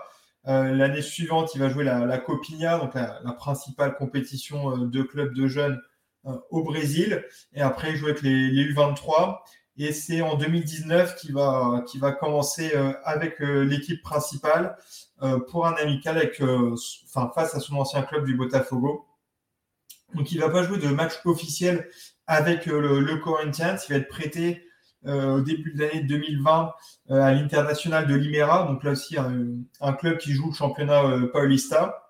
Et dans la foulée, il est prêté à l'Atlético Goianiense où là, va être titulaire pour, euh, pour le championnat brésilien, le championnat national en 2020. Et ensuite, il revient au, Corinthians donc, euh, en 2021, où là, va faire ses, ses débuts euh, au club de manière officielle. Et ça va être une des révélations de, de la saison. C'est vraiment en 2021 où, où on va commencer à, entendre vraiment parler de, de lui au, niveau national. Et après, pour le, profil, c'est un défenseur central donc assez imposant, il fait 1m87. Et puis le, profil du, défenseur central moderne, donc il est, rapide, à l'aise techniquement. Il est bon aussi dans, la lecture du jeu. il peut défendre soit debout, soit aussi en, allant tacler sur, le porteur du ballon. Euh, donc un, joueur très intéressant. Il a vraiment fait une très belle saison en 2021. Et 2022, ça a été un petit peu moins bon. Il était euh, parfois en retard sur certains buts encaissés, un petit peu moins impérial. Je trouve vraiment en 2021, il avait, il avait impressionné surtout sur euh, sa sérénité, alors que c'était sa deuxième saison professionnelle. et puis il commence à y avoir une concurrence assez dingue hein. en 2022 en défense aux Corinthians dans l'axe. Vas-y quoi. Ouais, c'est pour ça qu'il y, avait un turnover au, Corinthians. Donc c'est. Personne personne ne joue régulièrement en fait dans l'axe. Oui, ouais, bah, bah après même, euh, ouais, devant ça, ça tourne un petit peu moins, mais c'est vrai que ouais, dans l'axe ils étaient trois avec euh, avec Raoul Gustavo et, Gilles, euh, donc ça, ça tournait souvent et oui, c'était jamais le, enfin tu faisais jamais trois matchs de suite, donc c'est difficile aussi d'enchaîner quand ça se passe comme ça. Bah, c'est ça, c'est compliqué. Alors tu le disais, tu l'as montré, tu l'as expliqué hein, par rapport à son parcours que l'on vient de voir. On a parlé il y a un instant avec Jérôme de dire, euh, en disant euh, en Uruguay, on regarde les. si Suarez venait, on dirait pas, tiens, voilà un joueur que j'ai vu jouer quand il avait 18 ans. Pour le coup, il a mis le temps, lui, pour arriver. Euh, et il part là, il a 24 ans. je veux dire, il n'a pas fait comme tout le monde. Il n'est pas parti, justement, à 19, 20 ans. comment ça s'explique cela? Le fait que. Je vais pas dire que ça ait traîné parce que voilà, les gens qui ont l'habitude de, m'écouter sur les lives euh, ou, dans les émissions savent à quel point je pense, ce que je pense des transferts de joueurs à 18-19 ans. Au final, il part au bon âge presque. Comment ça se fait que ce garçon-là, il parte euh, presque au bon âge? Je pense déjà qu'il joue au Brésil, au Corinthians, donc c'est un club qui, enfin, un club et un pays qui peuvent retenir un petit peu plus longtemps euh, leurs joueurs. Et puis, c'est aussi un, défenseur central. Donc, les, attaquants débutent, euh, débutent en pro euh, au Brésil ou en Amérique du Sud euh, plus jeunes. Et du coup, ils partent aussi à l'étranger, bah, souvent, oui, très souvent trop tôt. je pense qu'aux défenseurs, on laisse un peu plus le, temps de, se développer. Et puis aussi, bah, il a commencé assez tard, parce qu'il commence en pro à, 20 ans. après, il est, prêté successivement à, l'International de Limera et, et l'Atletico Goiens. Donc il a pu avoir cette, euh, progression euh, de manière tranquille, euh, même si finalement ça s'est fait assez rapidement aussi. Il a, explosé l'année dernière. Donc, il aurait pu partir peut-être en, fin d'année 2021, mais il n'y a pas non plus de trois ou quatre saisons pleines au Brésil avant, qu'il parte. Et oui, je pense qu'il part, au bon moment, parce que bah oui, il a, il a l'âge, il a, je pense qu'il a le potentiel pour s'imposer en Europe. Et puis en plus, comme euh, cette saison était un, petit peu moins bonne, euh, je trouve que ça peut être aussi le, bon moment pour partir. Euh, il y a, d'autres défenseurs centraux, je pense à, à Dédé par exemple, il y, a, quelques années, ou même Rodrigo Caio, où ils ont eu un moment une fenêtre pour partir en Europe. Ça s'est pas fait et puis bon Rodrigo Caio c'est différent mais mais du coup ils ont un peu loupé le, coche et ils joueront peut-être pas en Europe donc je pense que c'était la bonne solution pour tout le monde de partir en Europe. Ouais, et puis on le disait, donc il arrive, euh, il arrive à Benfica, qui n'est pas non plus un choix euh, totalement idiot, hein, j'ai envie de dire. Euh, mais même cela, son arrivée, son arrivée à Benfica, son arrivée en Europe, en fait, concrètement, bah, elle n'a pas été si facile que ça, hein, quand même. Hein. oui, donc c'est un joueur qui, qui appartenait au, Corinthians, mais son ancien club de Coimbra, donc qui était financé par la Banco BMG, possédait encore une partie du contrat. Donc il y a plusieurs clubs européens intéressés. Euh, il y avait le, FC Séville, mais il y avait aussi le FC Porto, dont le, musée du club a été financé par, euh, par la Banco euh, BMG. Il y a aussi un, partenariat avec, avec le club, je ne sais plus lequel exactement, mais il y, a, il, y a, des liens entre Porto et, Banco BMG. Et donc Benfica, qui fin 2021 a signé un, partenariat, cette fois-ci avec le club de, Coimbra. Donc on voit qu'il y a un petit peu des, des accords entre, entre les différentes euh, parties. Euh, en plus, j'ai vu que Joe Victor avait cinq représentants, il a été annoncé à un moment au FC Porto, c'était quasiment fait. Et finalement, il a signé à Benfica, donc environ 10 millions d'euros. Et il y en a entre 7 et 8 millions qui vont être récupérés par le Corinthians, puisque son ancien club du, du Coimbra, avec 45% encore de, son contrat, ils ont vendu 25% et ils gardent 20% du, contrat de Joe Victor. Donc c'est un peu une, forme de, TPO qui est, qui est, interdit maintenant, mais là, c'est pas un, fonds d'investissement qui possède une, partie du contrat, mais c'est un club qui est soutenu par un, investisseur. Donc on, retrouve un, partenaire dans, dans, le contrat de Joe Victor. On a même l'impression qu'il appartient à BMG, ce garçon. Oui, ouais, du coup, la, partie de, de Coimbra, c'est euh, la partie de BMG. Et donc, c'est plus ou moins euh, lui qui le place dans les clubs de. Je vais pas dire sa filiale, parce qu'on n'est pas dans le cas de City ou des Red Bulls, mais ça ressemble un petit peu quand même, cette histoire-là. Il y a, oui, il y a, il y a des choses obscures, on va dire. On ne sait pas vraiment euh, comment sont faites toutes ces négociations. En gros, si on veut trouver son prochain club après Benfica, il faut savoir qui vient de signer des partenariats avec Banco BMG, c'est ça? Voilà, c'est à peu près ça. bon, après, si l'idée, je pense, c'est bah, Benfica, on verra comment ça se passe, mais ça peut être un, club tremplin. Et après, euh, Coimbra peut vendre les 20% qu'il gagne sur, euh, en faisant une, plus-value sur un, transfert qui serait plus important. Ouais, justement, ouais, parce que surtout que, bon, autant tu peux t'amuser à avoir des pourcentages de joueurs, départ, cacher du, avoir du TPO caché euh, en âme sud, en Europe, ça va être plus compliqué hein, quand tu vas aller dans certains pays. Mais euh, justement, il peut espérer quoi, ce garçon à Benfica? J'aime bien le, le, choix de Benfica, parce que bah, déjà le Portugal, je pense c'est un pays où l'adaptation en Europe pour un Brésilien va être euh, plus facile. Euh, après, il y aura quand même beaucoup de concurrence. Il y a Otamendi, euh, Vertonghen. Après, je ne sais pas s'il va rester au club, mais, mais il y a ces joueurs-là. Et il y a aussi deux Brésiliens, donc Morato et, Lucas Verissimo. Donc, ça, ça peut l'aider aussi dans, dans, son adaptation. mais en même temps, ce sera difficile de, de faire sa place. Mais je pense que même sans être titulaire à 100%, je pense que de toute façon, ça ne sera pas le cas. Euh, je pense qu'il peut aider dès, cette année euh, Benfica. Euh, il a dit son objectif, c'est de remporter le, titre, puisqu'il a pris le, numéro 38.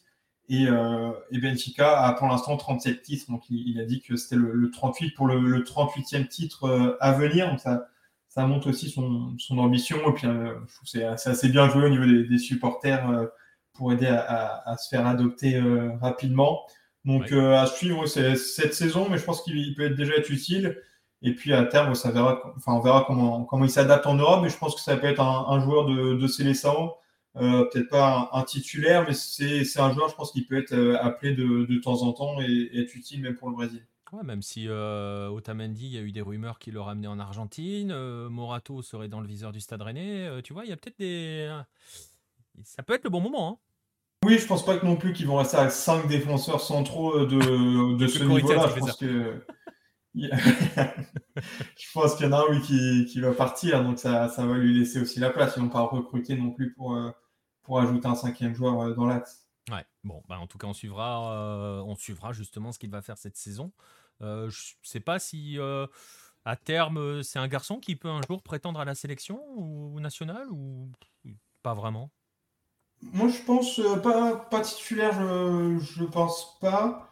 Mais euh, être, euh, être sélectionné, bah, d'ailleurs, Lucas Verissimo, je crois qu'il avait, il avait déjà été appelé cette saison. Je le mets, à, je pense, à peu près à ce, à ce niveau-là. Je pense qu'il peut, il peut atteindre les, performances de, de Verissimo.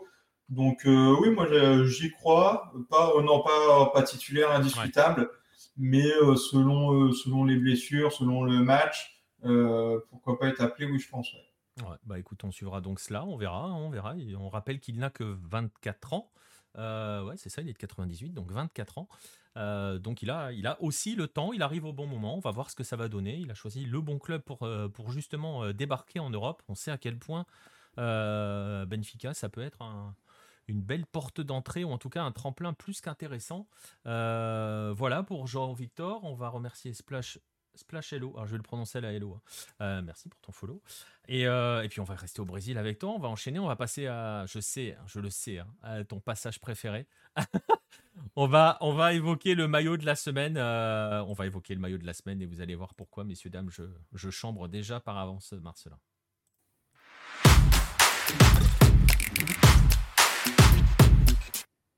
Et je chambre Marcelin parce que ce maillot de la semaine, c'est tout simplement, bah, tout simplement le maillot de Fluminense. c'est pas cette image que je voulais mettre. Voilà, c'est celle-ci par exemple.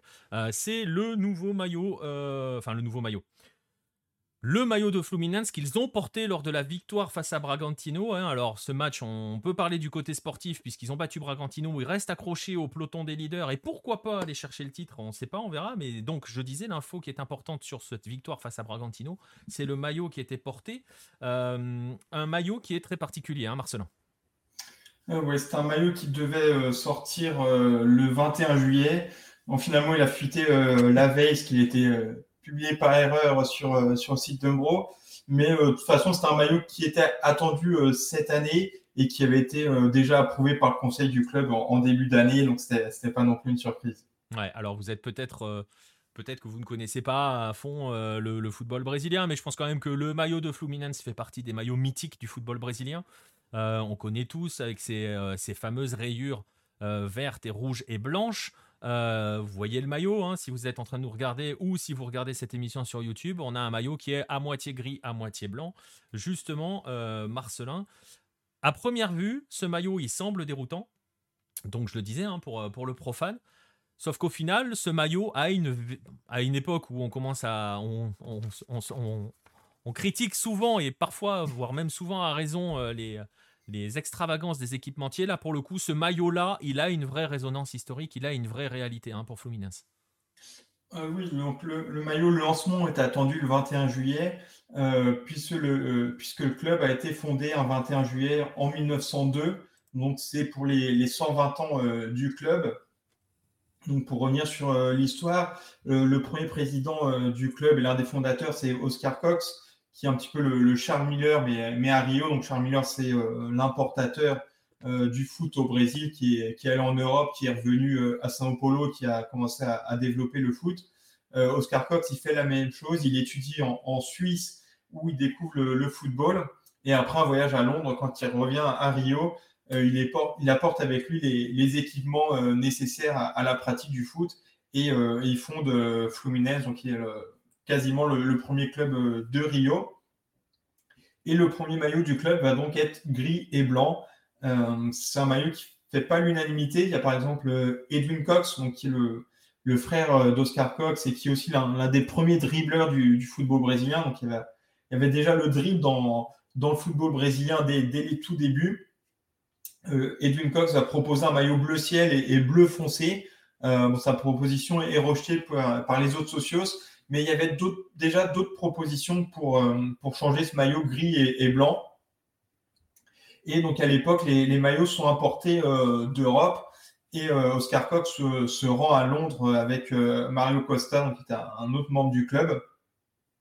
Et il ne va pas trouver le, maillot traditionnel du club et c'était trop cher de, les fabriquer sur mesure. Mais par contre, il va trouver un maillot euh, vert et rouge avec de, fines bandes blanches. Et c'est un maillot qui lui plaît parce qu'il n'y a aucun club brésilien qui, euh, qui, a de telles couleurs. Et d'ailleurs, encore aujourd'hui, c'est que le, maillot tricolore de, de Fluminense, on, le reconnaît tout de suite et, on ne peut pas vraiment se, tromper avec, avec un autre club. Donc, quand Oscar Cox est encore à Londres, il va convoquer une assemblée générale extraordinaire et le maillot va être adopté à l'unanimité. Donc Flamengo, euh, Flamengo. Bien joué, ça y est. Eh, Il fallait Ah non, mais alors, j'attendais, j'attendais patiemment. Je me disais, ça va tomber, ça va tomber. J'attendais. ben voilà, c'est bon. c'est fait. Je peux, je peux faire ma croix sur le bingo Marcelin. mais ça, ça m'accroche un peu de, de le dire à force, c'est trop. Ah, il y a eu beaucoup de. Tu as trop prononcé Fluminense, c'est vrai. Ouais, ça va pas. Au bout d'un moment, il y, a, une overdose. Donc, Fluminense euh, devient le, tricolore, mais euh, ils vont pas jouer. Donc, ça se passe en, 1904. Mais lorsque, enfin, le temps que Oscar Cox revienne euh, au Brésil, la saison est déjà terminée. Donc, le, le, premier match avec les nouvelles couleurs tricolores va avoir lieu le 7 mai 1905 et Fluminense bat Rio Cricket 7-1 donc ça, renforce encore cette euh, acceptation du nouveau maillot On avait un peu parlé déjà avec Flamengo, le, maillot Papagayo Divintem et toute la, superstition brésilienne. Donc là, ça, ça, se passe dans le bon sens pour Fluminense. Ouais, c'est exactement ce que j'allais te dire parce que généralement, les maillots qui sont aujourd'hui des maillots alternatifs ou qui en fait à la base sont les maillots originaux, enfin, oui, dans le sens originel, le maillot de le premier maillot. généralement, on n'aime pas trop ça et tu le disais, Enfin, on n'aime pas trop ça. Il y a cette malédiction. Tu parlais du papagayo de Vintem à, l'instant. Euh, pour Fluminense, il a déjà été porté. Hein, euh, il a été porté il y a 10 ans. Euh, oui, donc pour les, il y a 10 ans, pareil, c'était pour les, 110 ans du club, mais ils avaient déjà lancé ce, maillot rétro gris et blanc. il est très similaire, hein, vous le voyez à l'image, c'est quasi le même. Hein. Oui, oui c'est le, même principe. Après, c'est vrai que le, maillot actuel est quand même plus joli que ce, je suis assez d'accord. Je suis assez d'accord. Mais il l'avait euh, déjà fait avec, euh, avec déjà Fred. Et euh, il avait limité à, 40 178 unités. C'était le nombre de jours depuis la fondation du club. Et toujours encore sur, sur la malédiction. le maillot avait été lancé pour un match contre Grêmio, donc c'est la, 12e journée du, du. Et à l'époque, Fluminense était le seul club qui était encore vaincu dans, dans le championnat et ils perdent un zéro en prenant un but à la, 88e minute. Donc euh, ça pourrait être un, maillot qui porte malheur, mais finalement ils vont l'utiliser lors de deux autres matchs. Euh, une victoire 1-0 sur Palmeiras et une victoire 3-1 sur euh, Santos, donc il joue avec, avec son équipe réserve pour ce match. Mais finalement ça va leur porter chance puisqu'en plus ils, remportent le, le en fin d'année. Donc là, euh, pour 2022, bah, ils, ont, gagné leur premier match avec ce maillot. Après, ils vont peut-être le, réutiliser au cours de la saison, même s'il va y avoir un, autre troisième maillot du coup qui devrait sortir euh, en septembre. Mais on verra aussi euh, si ça leur porte autant chance qu'en 2012. Ouais, mais c'est ce que j'allais te dire. Est-ce que ça va être un maillot qui va les amener au titre? On, le voit, hein, là, le maillot Umbro, à quel point il est quand même nettement plus beau que celui d'Adidas. C'est très subjectif, je sais, mais pour le coup, voilà. Euh, après, j'avoue que très personnellement, je, les maillots Umbro sont généralement assez incroyables, je trouve. Mais euh, voilà, ça va nous amener. À, je vais te le faire dire. Ça nous amène Fluminense au titre, ça ou euh? On verra, mais c'est vrai qu'ils font un très beau, une très belle phase aller. Après, je vois Palmeiras quand même assez fort. Et puis après, c'est vrai que bon, Fluminense, ça, joue très bien cette année, mais Diniz aussi, on, est habitué quand même où il démarre fort, il y, a, il y, a, du beau jeu, il y a des victoires.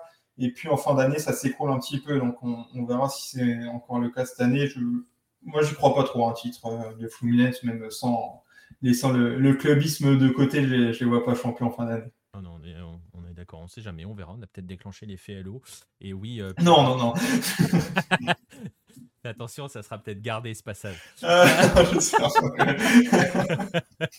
non, franchement, je pense qu'il. Et envoyé à toutes les filiales, à toutes les filiales de Flamengo d'Europe. Euh, mais bon, tu seras loin à ce moment-là, c'est pas grave.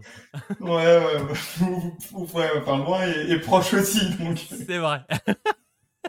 voilà, et Pierre qui rappelle dans le chat euh, que, ouais, on va les clipper. Merci Red Rouge. Et, et Pierre qui rappelle dans le chat, hein, si un jour vous allez, et là on va ça nous avait bien énervé, mais bon, c'est pas grave.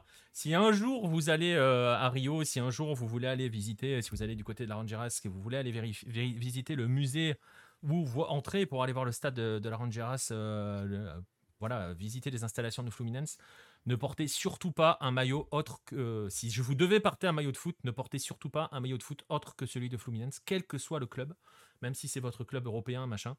Euh, on a vu des journalistes se faire rembarrer parce qu'ils avaient des maillots anglais. Hein. Donc euh, voilà, faites attention, anecdote à savoir.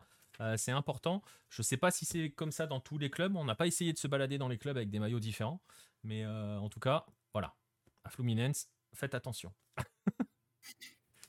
Donc voilà. avec un maillot de Flamengo pour voir si c'est toujours le cas. Ouais, tu dis ça, tu l'as pas tenté. Hein. Non, non, après, ça peut se comprendre aussi. Bon, après, c'est avec un maillot d'un club européen. Bon, c'est ça n'a rien à voir, mais mais ouais, j'arrive à, l'entendre quand même qu'il y ait euh, que les maillots de Fluminense qui peuvent rentrer. Ouais, ouais, ouais, ouais, je sais pas. Je, t'avoue, je sais pas, je sais pas trop quoi en penser, mais bon, voilà, bref. Euh, vous. N'essayez pas, donc en tout cas, parce que vous ne pourrez pas rentrer. Euh, pour, aller, pour aller voir le, le, musée et le stade, vous allez voir les statues de, de Scarcox et tout et tout. Voilà, bref. Voilà pour le maillot des 120 ans du Fluminense. Euh, je sais pas s'il sera, si vous êtes amateur de maillot et que vous voulez l'acheter, je sais pas s'il sera facile à acheter. Euh, je sais pas s'ils sont, ils sont faciles à acheter les maillots. je sais que je pose des questions à un Flamingista, mais euh, euh, ils sont faciles à acheter les maillots de Fluminense hors, hors Rio? Déjà à Rio, c'est pas forcément facile. Je me suis jamais renseigné effectivement sur la chose. Non, mais déjà à Rio, pour l'avoir vécu à Rio, c'était déjà pas facile. Même à la boutique du club, trouver le maillot qu'on voulait, que c'était pas évident. En dehors de Rio, je suis pas sûr.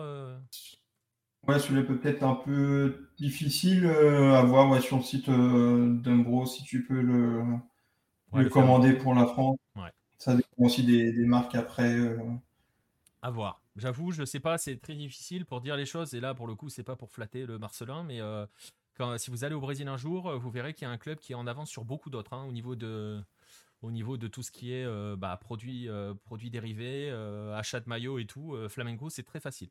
Voilà, pour dire les choses, Flamengo, c'est très très facile de, trouver des produits euh, Flamengo. Euh, les autres, c'est pas, euh, c'est pas gagné d'avance. Hein. après, justement, pour les, les, 120, les 120 ans du, club, avec le lancement du nouveau maillot, ils ont fait toute une gamme de, de produits dérivés aux, couleurs des, des enfin, gris et blanc. Il y a, pas mal de, produits dérivés qui ont été faits par Fluminense pour, pour l'occasion. Ok, bon ben voilà, à voir si euh, s'internationalise un petit peu. Hein, si vous êtes fan de Fluminense, on sait qu'il y en a. Euh, malheureusement, dira Marcelin, mais il y en a. Euh, voilà, ouais, le Garincha avec le 7 à la boutique de Botafogo, c'était compliqué aussi. Bref. Euh, ouais, ouais, ouais, bah tiens, oui, on va en profiter pour faire la bise à Jordan. mais on était, il n'y avait pas que Jordan hein, qui l'aurait bien voulu, ce maillot Garincha 7, hein, pour te dire les choses clairement. Moi, je me voyais déjà aller à Pau Grande avec le maillot Garincha 7, hein, mais je sais pas vous, les gars, mais. Moi, je me voyais y aller comme ça, mais bon, voilà, c'était fini. Bref, voilà, on va rester là pour le, pour le maillot de la semaine. On va passer à la suite. On va passer à la dernière rubrique de, euh, cette, de cette émission, les rendez-vous de la semaine.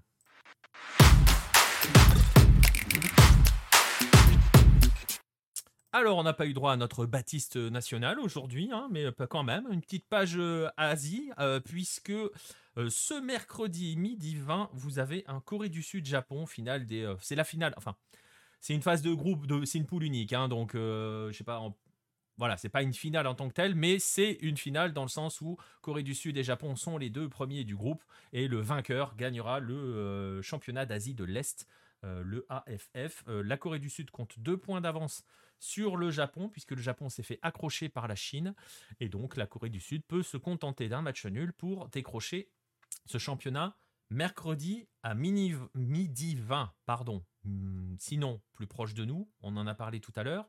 Euh, en Colombie, hein, pour la Copa América, Colombie-Argentine cette nuit à 2h, Brésil-Paraguay la nuit prochaine, la nuit d'après, celle de mardi à mercredi à la même heure. Et sinon, à vous signaler aussi, euh, indépendamment des, championnats, on peut parler de, championnat chilien par exemple, avec un super classico qui est prévu euh, dimanche à 21h et qui va être extrêmement explosif entre la OU et Colo Colo, parce que c'est toujours la crise euh, du côté de la OU. ça n'est pas du tout du côté de Colo Colo qui est leader. Donc voilà, match absolument passionnant à suivre dimanche à 21h. Et sinon, cette semaine, euh, c'est le début de la toute dernière CONCACAF League de l'histoire cette semaine. Alors pour les deux du fond qui ne, savent pas ce qu'est la CONCACAF League, c'est une compétition qui a été créée par la CONCACAF pour euh, donner accès à la Ligue des Champions. Euh, donc voilà, c'est une compétition qui a été créée pour mettre les géants costaricains au même niveau que les petits nouveaux de la Cannes Première Ligue, la, la Première Ligue canadienne. Euh, pour essayer de décrocher l'une des six places qualificatives pour la Conca Champions. C'est la dernière édition parce qu'à partir de 2024, elle ne se fera plus. Il y a eu une réforme de la Conca Champions, de la CONCACAF Champions League. Ils ont soi-disant, euh, ils disent, hein, ils nous expliquent qu'ils ont euh, étendu qu'on est sur une phase d'expansion de la Conca Champions. Euh, parce qu'en fait, concrètement, euh, la CONCACAF League va intégrer les tours préliminaires de cette, euh, de cette CONCACAF Champions avec des tournois régionaux qui vont donner ensuite des qualifications pour la phase finale. voilà, bref. Dernière édition, ça se joue cette semaine. C'est à partir de la nuit de mercredi à jeudi, si je ne me trompe pas. Et sinon, autre rendez-vous à suivre. Marcelin, je crois qu'on a de la Coupe du Brésil, hein, c'est ça On a les quarts hein, cette semaine? Ouais, mercredi, jeudi, Vas-y. mercredi, jeudi, il y a les quarts de finale aller de la Coupe du Brésil, mais c'est dans la nuit. Ouais, c'est ça, c'est dans la nuit. Alors, si vous voulez les affiches Atlético Goianense et Corinthians, Flamengo Atlético Paranaense, c'est ça, ouais. Sao Paulo América Minero et Fortaleza Fluminense. Euh, je sais pas ce que ça peut donner comme demi-finale éventuelle, si c'est déjà connu. Euh, tu le sais, ça, j'ai pas regardé. Oui, ouais, c'est euh, Sao Paulo euh, América contre Flamengo Atlético Paranaense et donc Atlético Goianense Corinthians contre Fortaleza Fluminense. Donc on peut même pas avoir un Corinthians Sao Paulo et un Flaflou. non, mais ou en finale. Ouais, mais bon. Mais déjà, les huitièmes de finale, c'était la, c'était la folie. Je crois qu'il y avait 4 ou 5 euh, classicaux. Et, euh, et, là, ouais, ça peut être en finale. Ben, ça peut être en finale, euh, on verra. Je pense qu'il y en a un qui voudrait bien un flaflou. Parce qu'en plus, tu seras là-bas à ce moment-là ou pas? Euh, Je sais même plus quand c'est la finale, mais oui, je pense oui, parce que le temps que. Le temps que ça se joue, tout ça Le temps que ça joue. Et les retours Ouais, je sais plus quand c'est la finale, mais. J'espère, ouais. Eh ben, écoute, on verra, on suivra. Euh, je sais pas si euh, tu as d'autres rendez-vous en tête euh, ou sinon c'est bon. Enfin, il y a du championnat, hein, mais voilà, pas de gros. Ouais, j'avais noté samedi 21h30, il y a Serra Palmeiras et dimanche 21h Atlético Paranaense Sao Paulo. On fait des, des, matchs sympas. Ouais, des matchs sympas, ouais, exactement. on arrive à dire match sympa avec Palmeiras et pour le coup, c'est vrai, on le pense vraiment maintenant. Oui, en plus, contre euh, c'est sympa aussi. Ça joue mieux, et puis en plus, à, à Serra, en plus, il y, a une belle ambiance, et Serra, c'est aussi sympa cette année, donc, euh, ouais. donc ouais, à suivre. Voilà. Et un horaire en plus euh, aussi plutôt sympa. C'est clair. Il y a pas les... Disons que vous pouvez pas utiliser l'excuse du décalage horaire. Voilà. Mm. Sinon, bah voilà, n'hésitez pas. Hein, vous verrez sur les réseaux sociaux. Si jamais on doit euh, organiser des lives, ça va être compliqué hein, pour tout vous dire cette semaine. Bref, voilà, euh, voilà, on va arriver au terme de, cette émission. Euh, il y a National Liverpool mercredi soir, 1h du matin, enfin dans, la nuit de mercredi à jeudi. Ah bah tu fais bien Vous êtes courageux et il n'y aura pas Luis Suarez. Est-ce qu'il serait en tribune? Non plus. Bon. Du moins, il n'est pas dans l'avion à l'heure actuelle, selon Flight Radar. Mais tu sais, tu, tu sais qu'il attend qu'une chose, il attend juste de prendre le même avion que toi en fait. Ah oui, euh, c'est, je, on se croiserait pas dans l'avion, je pense. C'est pas les mêmes. Euh, ah ouais. c'est pas la même classe, c'est pas le même. Euh. ah ouais, c'est bizarre. Je, croyais que, je croyais que tu avais franchi une dimension. Et, il devait, c'est très rigolo. Alors là, je, dérive un petit peu parce qu'il est 22h54 et que c'est plus très, très grave. Mais dans la nuit de samedi à dimanche, il y a donc des Uruguayens qui étaient persuadés d'avoir trouvé le vol privé euh, en jet Madrid-Montevideo. Parce qu'il y, y, a quand même un con qui a fait un vol privé Madrid-Montevideo qui n'était pas Luis Suarez en jet privé dans la nuit de samedi à dimanche. Et donc, il y avait plein de supporters de National qui se sont retrouvés à 5 h du matin, dimanche matin, l'heure à laquelle l'avion atterrissait euh, à l'aéroport de Carrasco, avec un, un froid de canard, évidemment, et un nuage euh, et, la, brume euh, comme pas possible. Et, évidemment, il n'y avait pas Louis Suarez dans l'avion, fort malheureusement. Magnifique. Magnifique. Non, on n'a pas parlé du, euh, du Classico Rosarino euh, le Rouge. On parlera d'Argentine dans le compte rendu de la semaine hein, sur, euh, sur Hello. On va, on va en rester là hein, pour cette émission. Je vais vous remercier, messieurs, de m'avoir accompagné ce soir. je vais juste en, je vais encourager hein, ceux qui nous écoutent, ceux qui sont dans le chat, que je vais remercier d'avoir été avec nous ce soir aussi. Euh, ceux qui vont, euh, ouais, ceux qui étaient dans l'avion, ça a dû lui faire bizarre. Euh, ceux qui nous écouteront sur les émissions en replay, que ce soit sur YouTube ou sur les différentes plateformes de, podcast, hein, n'hésitez pas à nous suivre hein, sur toutes ces plateformes-là. c'est voilà, c'est des preuves de soutien. Et si vous voulez nous soutenir, hein, il y a toujours le magazine avec cette magnifique tour de Bangou en, en, une. Et si vous voulez, par exemple, en savoir plus sur l'histoire, sur l'histoire, on a parlé des origines avec Oscar Cox. Euh, et Fluminense, vous pouvez vous jeter sur le premier Abola de Marcelin, qui est le dernier en date de la, de la maison d'édition. Il y en a d'autres qui arrivent, on vous les annoncera à la rentrée. Euh, l'une des personnes présentes ce soir est concernée, mais on en parlera à la rentrée, tranquillement. On fera les annonces quand il le faudra. Euh, donc voilà, hein, sinon je vous rappelle, hein, il reste deux autres livres de la maison d'édition. Les voici, le Garincha et le Bielsa. On va vous laisser ici pour, voilà, pour ce 21e épisode du, du 9-10. On va vous donner rendez-vous peut-être lundi prochain, c'est pas sûr à 100% euh, lundi prochain. avant de faire une petite coupure la semaine d'après. On va voir. Lundi prochain, c'est pas sûr encore à 100%. Sinon, voilà, hein, peut-être au même endroit, à la même heure, à 21h pour un nouvel épisode du 9-10. On va vous souhaiter une bonne semaine de football sur la planète Hello et on vous dit à très très vite les amis. Bonne soirée à tous.